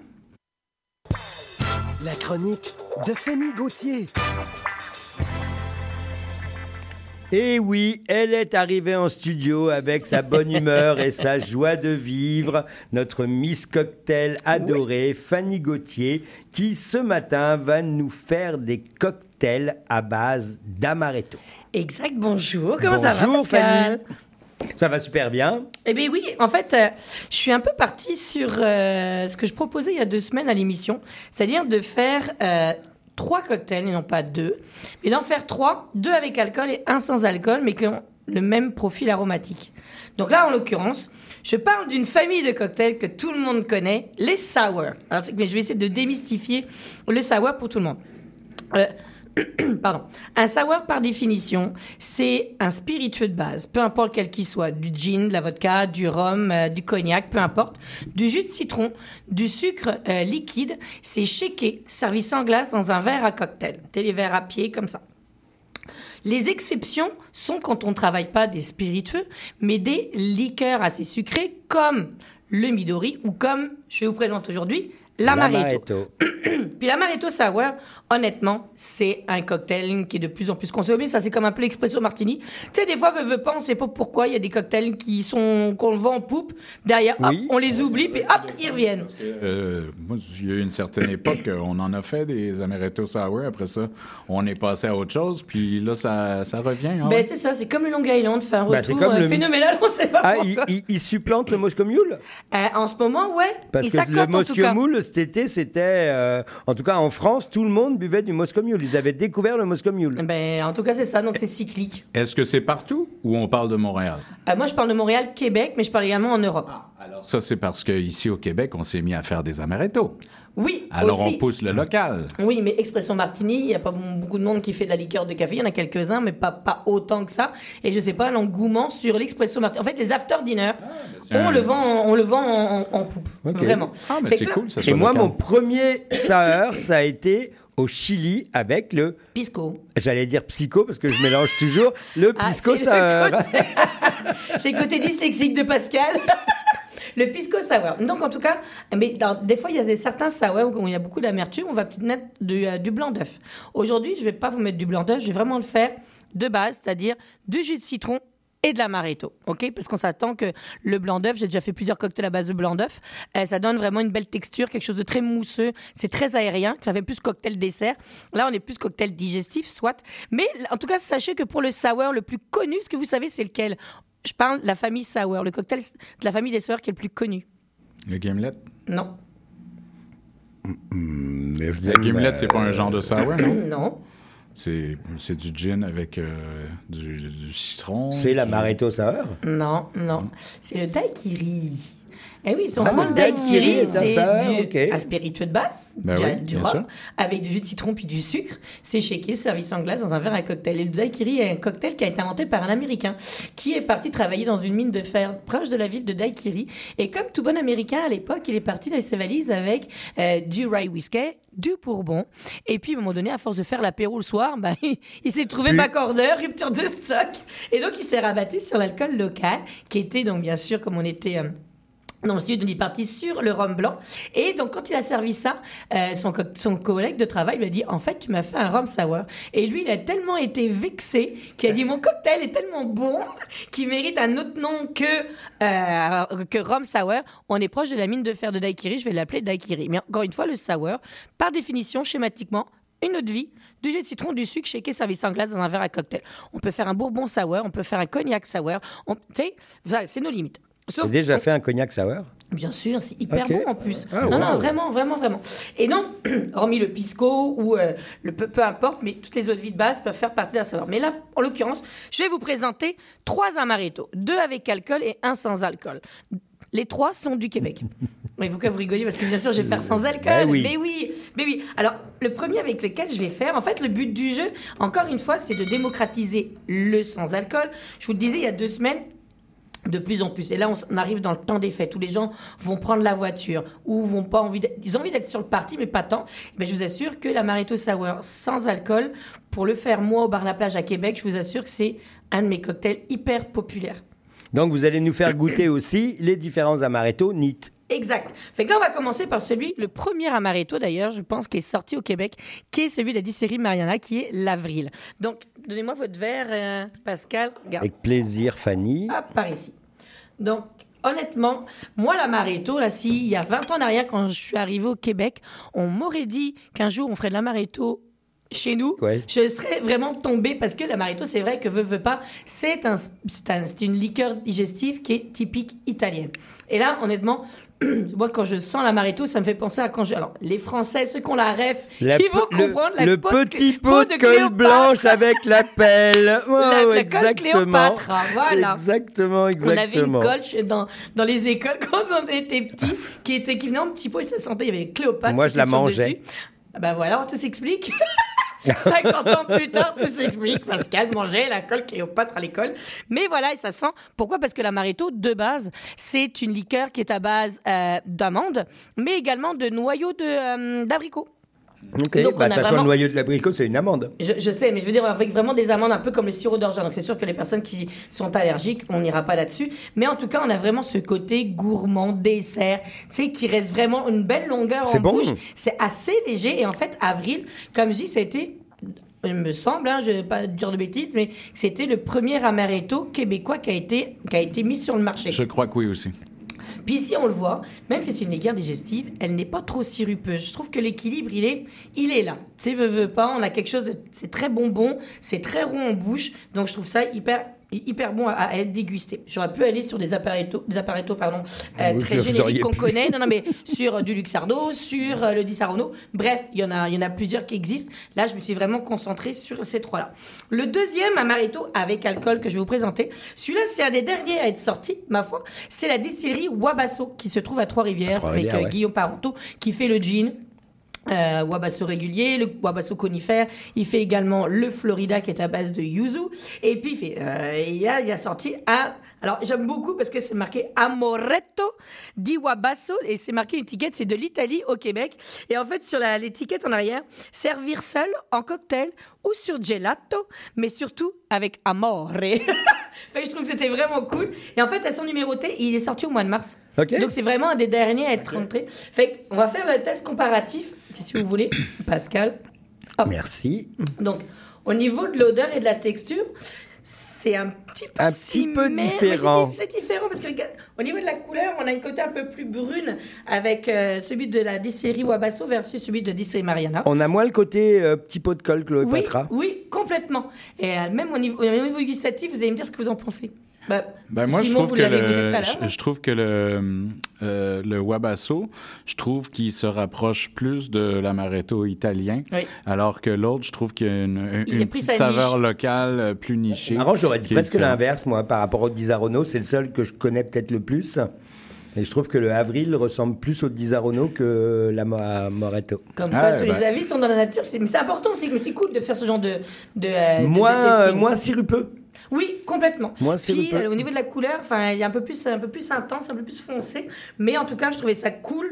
Encore une fois, que au Québec, on sort de nos sentiers battus parce que encore une fois, oui, du gin, du gin, du gin, on sait qu'on sait en faire, Oui. mais c'est cool d'aller sur d'autres terroirs. Tout à fait. Moi, je me pose la question à long terme si euh, ils vont être capables de continuer longtemps à utiliser le mot amaretto, parce que je sais que par le Je- passé, il y a déjà eu ici au Québec une, euh, une, une- quelqu'un qui fait des liqueurs qui s'est fait euh, euh, qui s'est fait euh, actionner euh, par euh, par, Mais euh, par une compagnie savoir, italienne qui faisait des c'est, euh. C'est comme une AOC, donc euh, ça, je ne sais pas, mais euh, regardons en a, à date, c'est, on va dire, une liqueur à base d'amande. On Mm. peut, le- on peut la, la, la, la- la mettre là-dedans, un peu comme les, les triples secs avec Oui, les oui, c'est liqueurs ça, mais il y a tout le temps, il y a tout le temps de la rivalité. Puis quand, quand un, un petit endroit comme le Québec commence à faire sa place avec quelque chose qui est, qui est de quelqu'un d'autre, euh, alors, euh, de- qui vient d'ailleurs, souvent des grosses compagnies n'aiment pas ça.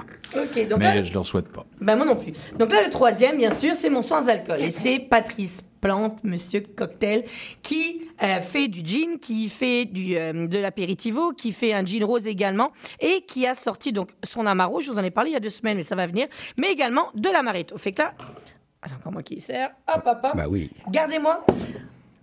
Euh, oui, c'est sûr que vous allez me dire, il n'y a pas d'alcool, on le sent, mais je trouve qu'au niveau Non, c'est pas si pire au niveau nez. J'avoue que je suis. euh, on est un peu flabbergasté, j'ai envie de vous dire. Et là, justement, ben, je m'en viens, je m'en viens euh, à, à faire mon cocktail. Fait que là, je vais y aller. Allez-y, servez-vous, faites-vous plaisir. Puis dites-moi ce que vous en pensez, parce que c'est ça qui est quand même fou l'important. Moi, le nez, à la limite, je suis, je suis agréablement surpris. Ouais, bon. Au niveau gustatif, alors c'est sûr qu'on n'aura peut-être pas, euh, comme je dis, euh, le côté euh, alcool, c'est Et sûr. il y a moins le côté sirupeux aussi. Mais c'est intéressant. Ok. Par rapport au gin sans alcool qu'on a pu goûter, Ouais. j'avoue que c'est. Non? C'est. On n'a ouais. pas la même complexité que les autres, en fait. On, a- on est beaucoup plus sur un peu l'essence d'amande qu'on va utiliser en pâtisserie. Oui. Moi, je trouve. Mais on pourrait l'utiliser en pâtisserie. Bon, les trois, de toute Oui, façon, les en pâtisserie. Mais, Mais je parle encore de- une fois, je je trouvais que c'était hyper intéressant à travailler.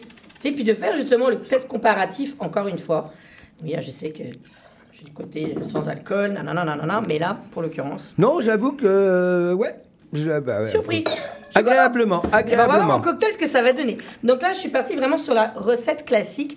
Une once de jus de citron fraîchement pressé Mhm. pour deux onces de spiritueux. Ok? Comme je disais, j'ai j'ai pas voulu mettre de blanc d'œuf pour donner un côté fluffy. Je suis vraiment restée pour sublimer le produit puis de le garder vraiment à l'état le plus euh, le plus original. Donc là, hop, je viens mettre donc mes glaçons dans mes shakers. Aïe aïe aïe. Mon Dieu.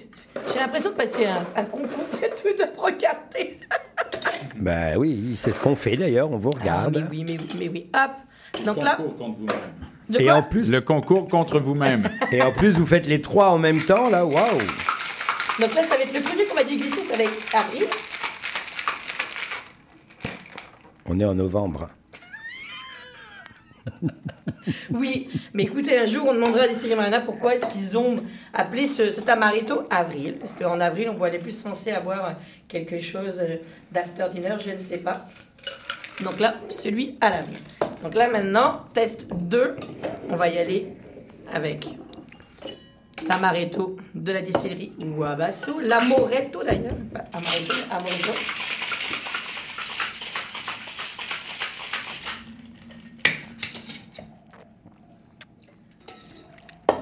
J'aime ça. C'est bon, un bon amaretto bon. sour quand c'est bien Non, fait. puis il est bien équilibré, le citron vient ramener. Non, c'est bon. On a une belle mousse sur le dessus, par le chèque. Ah, alors Simon veut goûter avec celui de l'amoretto de Wabasso. Ah. Cette façon de checker avec le sourire, on s'en Aïe, lâche aïe, aïe, jamais. qui m'est propre. fait que là, maintenant, ça va être donc avec l'amaretto sans alcool de Monsieur Cocktail. Encore une fois, je pense qu'au niveau couleur gustative, regarde, dans les verres, ça, ça, ça, ça se ressemble pareil parce que la couleur même de l'amaretto sans alcool de Monsieur Cocktail a quand même cette belle couleur foncée qui, est, qui, qui représente l'amaretto, pas. Donc alors, ça donne quoi? Allez-y, faites-vous plaisir, je suis là pour vous écouter. Dites-moi tout, messieurs. C'est marrant parce que NIT, comme vous dites si bien, je préférais l'avril. Ok. En amaretto sour, je préfère euh, l'amoretto. Ok. Et alors avec le Noah sans alcool, parce que Bah, c'est pas mal. C'est pas mal, c'est pas mal. Ça manque un Un petit peu de dimension. Ça, ouais, mais, mais je trouve ça vraiment bien. Mais en tout cas, encore une fois de plus, quand je fais ce genre de test, c'est pour prouver que c'est pas parce qu'on boit pas d'alcool ou qu'on n'a pas, on n'a pas envie d'en boire ou peu importe, mais qu'on ne qu'on peut pas avoir un vrai cocktail, disent de ce nom, qui ressemblerait aux autres. Et honnêtement, je vous assure que Non, moi, à la plage, là, j'en vends euh, beaucoup des amaretto sans alcool. Puis les, gens sont surpris d'ailleurs de découvrir qu'on a de l'amaretto sans alcool. Et puis parce qu'ils vont conduire, puis qu'ils ont peut-être bu une bouteille dans la, la soirée à deux ou à trois. Puis ils disent, voilà, j'ai envie de prendre un digestif, mais peut-être pas spécialement de l'alcool. Ben, L'option sans alcool est une belle alternative. Et au niveau gustatif, alors moi, je, on rajoute, nous, à, la plage, de- des amandes, pas des amandes, excuse-moi, des, euh, des pistaches. Parce que pistache, amande, c'est un beau mariage. Et on vient juste gratter un peu de pistache sur le dessus. Mais honnêtement, Ah oui, je vous trouve pas des pistaches, des pistaches Des- des directement pistaches. dedans. des pistaches. Ah, des pistaches. Ça c'est comme le, le psycho, euh, le psycho sour. non, mais encore une fois, je trouve que de faire cet exercice, eh ben, je trouve ça le fun parce que déjà de découvrir. C'est un peu comme les vins, parce qu'on n'arrête pas de dire que les spiritueux, c'est un peu comme les, comme les vins. on peut Ah, complètement, avoir de toute euh, façon. cinq Sancerre, cinq Côtes du Rhône, euh, mis bac à bac. Les, les cinq ne se ressemblent pas, puis ils ont chacun leur ADN. Mais là, je trouve que pour avoir piqué une recette aux Italiens, qui leur est cher, mais c'est vrai. Maintenant, on fait même du limoncello au, au Québec. Mais ça je fait trouve... longtemps, les, les Italiens le faisaient déjà dans leur garage. hein. Non, non, mais je le sais, mais je veux dire que on, on- on en fasse chez nous et que ce soit quand même bon proche puis honnêtement c'est bien fait et bien équilibré et là j'ai euh, ben voilà c'était un peu mon testing du jour Je vais juste rajouter peut-être un additif qui va donner un peu ce gras, cette glycérine qu'on va avoir sur ce qu'il y a les alcools Le- pour avoir un peu cette texture parce que ça fait une texture qui est beaucoup plus aqueuse tandis que les deux autres que j'ai bien aimé pour leur différence. Euh, moi, je suis un fan de ce que fait Wabasso, mais je dirais que cette fois-ci, euh, j'ai préféré l'Amaretto Sour avec le avril. Avril. Parce que justement, je trouve qu'il y a Ah comme ben, son moi, edge un peu l'inverse. plus. Ouais. Comme quoi, tous les goûts sont dans la nature. Mais C'est cool voilà, d'ailleurs d'avoir euh, chacun votre avis. Mais encore une fois, on a- j'aurais mis du blanc d'œuf, j'aurais mis un, un, un foam vegan à l'intérieur, ça aurait été encore différent. ça, une mais texture qui mais manque. rajouter du bitter, rajouter quelque chose, on s'amuse, on n'oublie pas Et ça. vous, du bitter, Fanny, il y a de lequel vous l'alcool. préférez? Euh, pff, J'ai envie de vous dire, alors, euh, moi honnêtement, j'ai été vendu pour le sans alcool. Ok. Parce qu'au niveau, au niveau gustatif, je trouvais que c'était ce qui ça rassemble vraiment des d'un amaretto. Encore une fois, là, je vous l'ai fait devant vous. Vous seriez dans un bar, ok? Si on vous apportait ça, est-ce que vous seriez en fin de soirée, quand vous avez eu un bon souper, dire Oh mon Dieu, euh, il n'y a pas d'alcool là-dedans? Je ne suis pas certaine. Faudrait À à un moment donné que vous nous le fassiez à l'aveugle. À l'aveugle, parce On en a déjà parlé la dernière fois que vous êtes venu. C'est vrai que ce serait, euh, Mais je ce suis serait sûre que je pourrais vous bluffer. Mais en Oui, tout je cas, pense. honnêtement, moi je j'aime- pense, je pense. J'aime beaucoup l'intensité de l'amoretto de Guabasso. Oui. J'aime beaucoup la, la légèreté, par contre, et le côté un peu col Cléopâtre qu'on disait que, C'est deux qui me rappelle. produits C'est différents, mais c'est deux très Ouais, beaux produits. on perd le côté col Cléopâtre dans le. Oui, Dans parce le- qu'il y a plus d'intensité dans, premier, l'amoretto. Alors que dans l'amoretto, finalement, il l'a moins nit, mais on le retrouve plus euh, en amaretto sour. C'est la complexité, la magie des spiritueux. euh, C'est la magie des cocktails, surtout, Mais Fanny. oui, c'est la magie que vous nous apportez ce matin. Bon, en tout cas, je suis contente que vous ayez passé le test et de vous dire quand même qu'un amaretto sans alcool, c'est bon aussi. Ben oui. Ben Ah. oui, ben oui. Donc maintenant, vous saurez l'histoire des sours. Bon, Donc- ben, on saura plein de choses. Et donc, euh, arrêtez de euh, mettre du sucre dans des liqueurs trop sucrées. Parce que euh, le Midori, les liqueurs de, de melon, de liqueurs de banane, peu importe, et l'amaretto, nous n'avons pas besoin de rajouter du sucre. Il y en a déjà assez dans la liqueur. Bravo, Fanny. Ben, c'est comme pour toutes les liqueurs. Voilà. La C'était mot- le mot de la fin. Le mot de la fin a mais été donné c'est- par Simon Beaulieu ce matin. euh, Non mais, non, mais parce qu'on parle. Non, c'est- je dis ça, c'est parce que de- tout à l'heure, Fanny nous montrait qu'il restait avec. euh, avec euh, on n'était pas obligé de faire des sour nécessairement avec des liqueurs sucrées. On peut les faire avec des alcools qui sont non sucrés. Mais c'est ça, Et dans alors ces là, cas-là- ce moment-là, Dans ces on cas-là, peut on rajoute du sucre. du sucre, mais après, on s'amuse.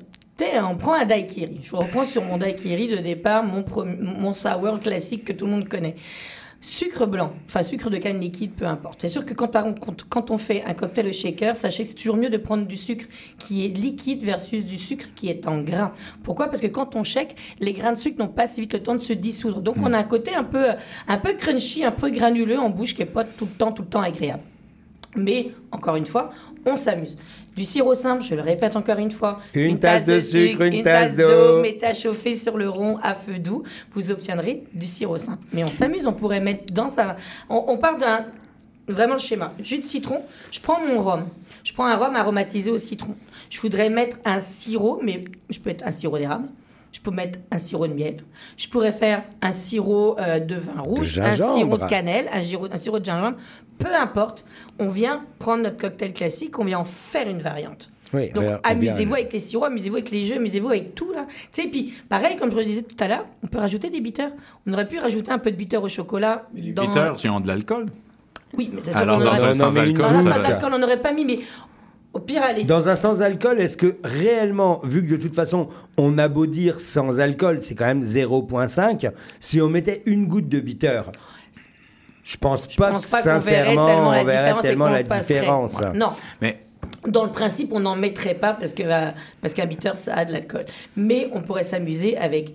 Vous me connaissez, j'adore travailler les herbes dans les cocktails, donc Mhm. une broche de romarin. Faites votre amaretto sour, puis ah, je vous donne un truc. Prenez une planche, on a, je pense que j'ai déjà fait à l'émission, une planche, une planche de, de cuisine en bois, ok? On met une branche de romarin par-dessus. Venez flamber votre branche de romarin, Vous avez recouvrez... jamais fait ça à l'émission Si. Je sais pas. je Bah, en tout cas, moi, j'en ai pas souvenir la et prochaine j'ai pas raté d'émission. Bref, peut-être que vous étiez en vacances, je ne sais pas. Mais prenez une planche à découper de cuisine en bois. Je précise bien en bois. Mettez dessus une branche de romarin qui est pas trop trop fraîche. Laissez-la peut-être après qu'elle a été une journée, euh, une journée d'avance. Mettez dessus, vous flambez avec un lighter. Ok, vous l'allumez, vous la brûlez. Vous recouvrez. Goûter la planche brûlée. Non. Eh, je suis pas aidée. Eh, je suis pas aidée. Voilà, voilà, voilà pourquoi je pense. Bref, vous recouvrez la, la branche de romarin qui est en train de flamber avec votre verre. Vous venez l'emboucaner, comme on ferait avec une cloche, avec, un, avec, certains, avec certains cocktails. Mais là, vous retournez votre verre. Pendant ce temps-là, vous faites votre cocktail. Une fois que vous avez fini votre cocktail, au moment de servir, vous ouvrez votre shaker et vous retournez votre verre. Donc là, on va voir encore le côté smoky, fumé du romarin dans votre verre. Et là, pour le coup, je vous assure, je pourrais faire un amaretto sour comme ça. On aurait autre chose. J'ai pas changé grand-chose dans ma recette. J'ai juste changé un ingrédient que je suis venu mettre. Donc j'ai venu encore modifier et twister une recette initiale qu'on a- qui existe déjà. Donc amusez-vous à la maison. Encore une fois, toute une question de texture, toute une question des sirops qu'on peut utiliser. Là, en l'occurrence, c'est flagrant. On a quand même juste deux ingrédients, le jus de citron et l'amaretto. Vous voyez que sur trois cocktails avec deux amaretto, avec alcool différents, on a quand même des cocktails qui se, qui se ressemblent, mais qui restent différents dans le goût. Alors, on va se- s'amuser, mais si on veut s'amuser encore plus et qu'on veut pas faire des sour, qu'est-ce qu'on fait comme cocktail avec les amaretto? Alors, tu peux prendre la, on peut prendre de l'amaretto, mettez dedans avec une confiture d'abricot, avec du jus d'ananas et du jus de citron, vous m'en donnerez des nouvelles. Rien que ça. Amaretto peut servir un peu comme un spritz également. Tu sais, on s'en sert vraiment. C'est vraiment. Faut pas que ce soit. On pense que c'est parce que c'est une liqueur digestive que c'est un cocktail qui va être automatiquement digestif. Ça peut être un cocktail apéritif. Je vous en ferai un, tiens, à l'occasion aussi. Avec grand plaisir, Fanny, vous revenez quand vous voulez. Vous savez de toute façon que vous avez votre place dans l'émission. Malheureusement, il va falloir euh, se quitter. Donc, euh, je remercie euh, tous nos invités ce matin. Xavier Vignon des, pro- des productions Xavier Vignon dans le Rhône. Oriane Cairo des Champagnes Dame de Carreau, donc bien sûr en Champagne. Euh, Sébastien Mann du vignoble des Trois Terres en Alsace. Serge Primy des Côtes de Vaudreuil à Vaudreuil au Québec. Marie Lapierre et Alexandre Iwasiouli euh, du château Cambon en Beaujolais. Euh, et bien sûr, euh, Simon Beaulieu, qui a été avec moi depuis ce matin, qui m'a supporté. Fanny Noël. Noël Fanny qui... Noël. Non, bah, Noël qui est parti euh, parce qu'il avait des activités. Euh, Fanny, bien sûr. Fanny Gauthier, pas les quoi. Fanny Gauthier, avec plaisir. À la mise en onde, Maurice Bolduc et Lucas Egensberger. Euh, donc ça a vraiment été euh, une super émission. Merci Bravo, Pascal. à, merci à tous et à toutes Bravo, euh, de m'avoir supporté ce matin. On fait un clin d'œil bien sûr à Guénaël. Et Cheers. donc euh, bonne semaine. On se retrouve la semaine prochaine, vendredi matin à 9h. Cheers. Bon, très bien.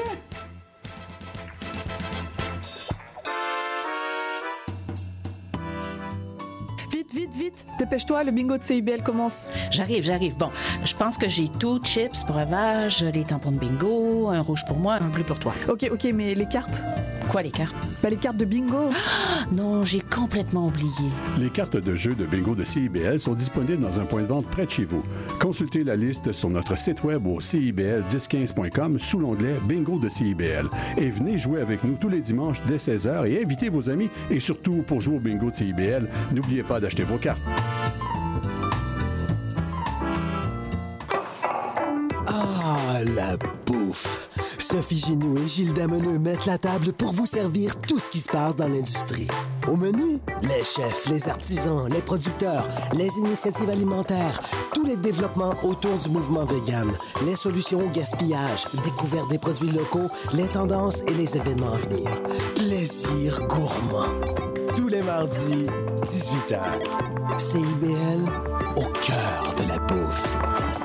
CIBL 101.5 Montréal. Il y a du nouveau à CIBL. Nous sommes fiers de vous présenter notre palmarès indépendant, les 30 Glorieuses. Tous les vendredis de 16h30 à 18h, moi-même, Caroline, j'ai le plaisir de vous présenter les 30 chansons les plus en demande de la semaine. Vous ne pouvez pas vous joindre en direct? Pas de souci. Rendez-vous au CIBL1015.com et retrouvez toute la sélection hebdomadaire sur notre site Internet. Nous sommes également en rediffusion les samedis à 7h30. C'est un rendez-vous. Ici Maude Desbois. À l'effet durable, on pose un regard vaste sur les enjeux environnementaux, la transition écologique, les défis de société et le développement durable par le biais d'entrevues et de chroniques qui s'appuient sur l'actualité environnementale. C'est un rendez-vous tous les mardis 10h, rediffusion lundi 8h sur les ondes de CIBL 1015.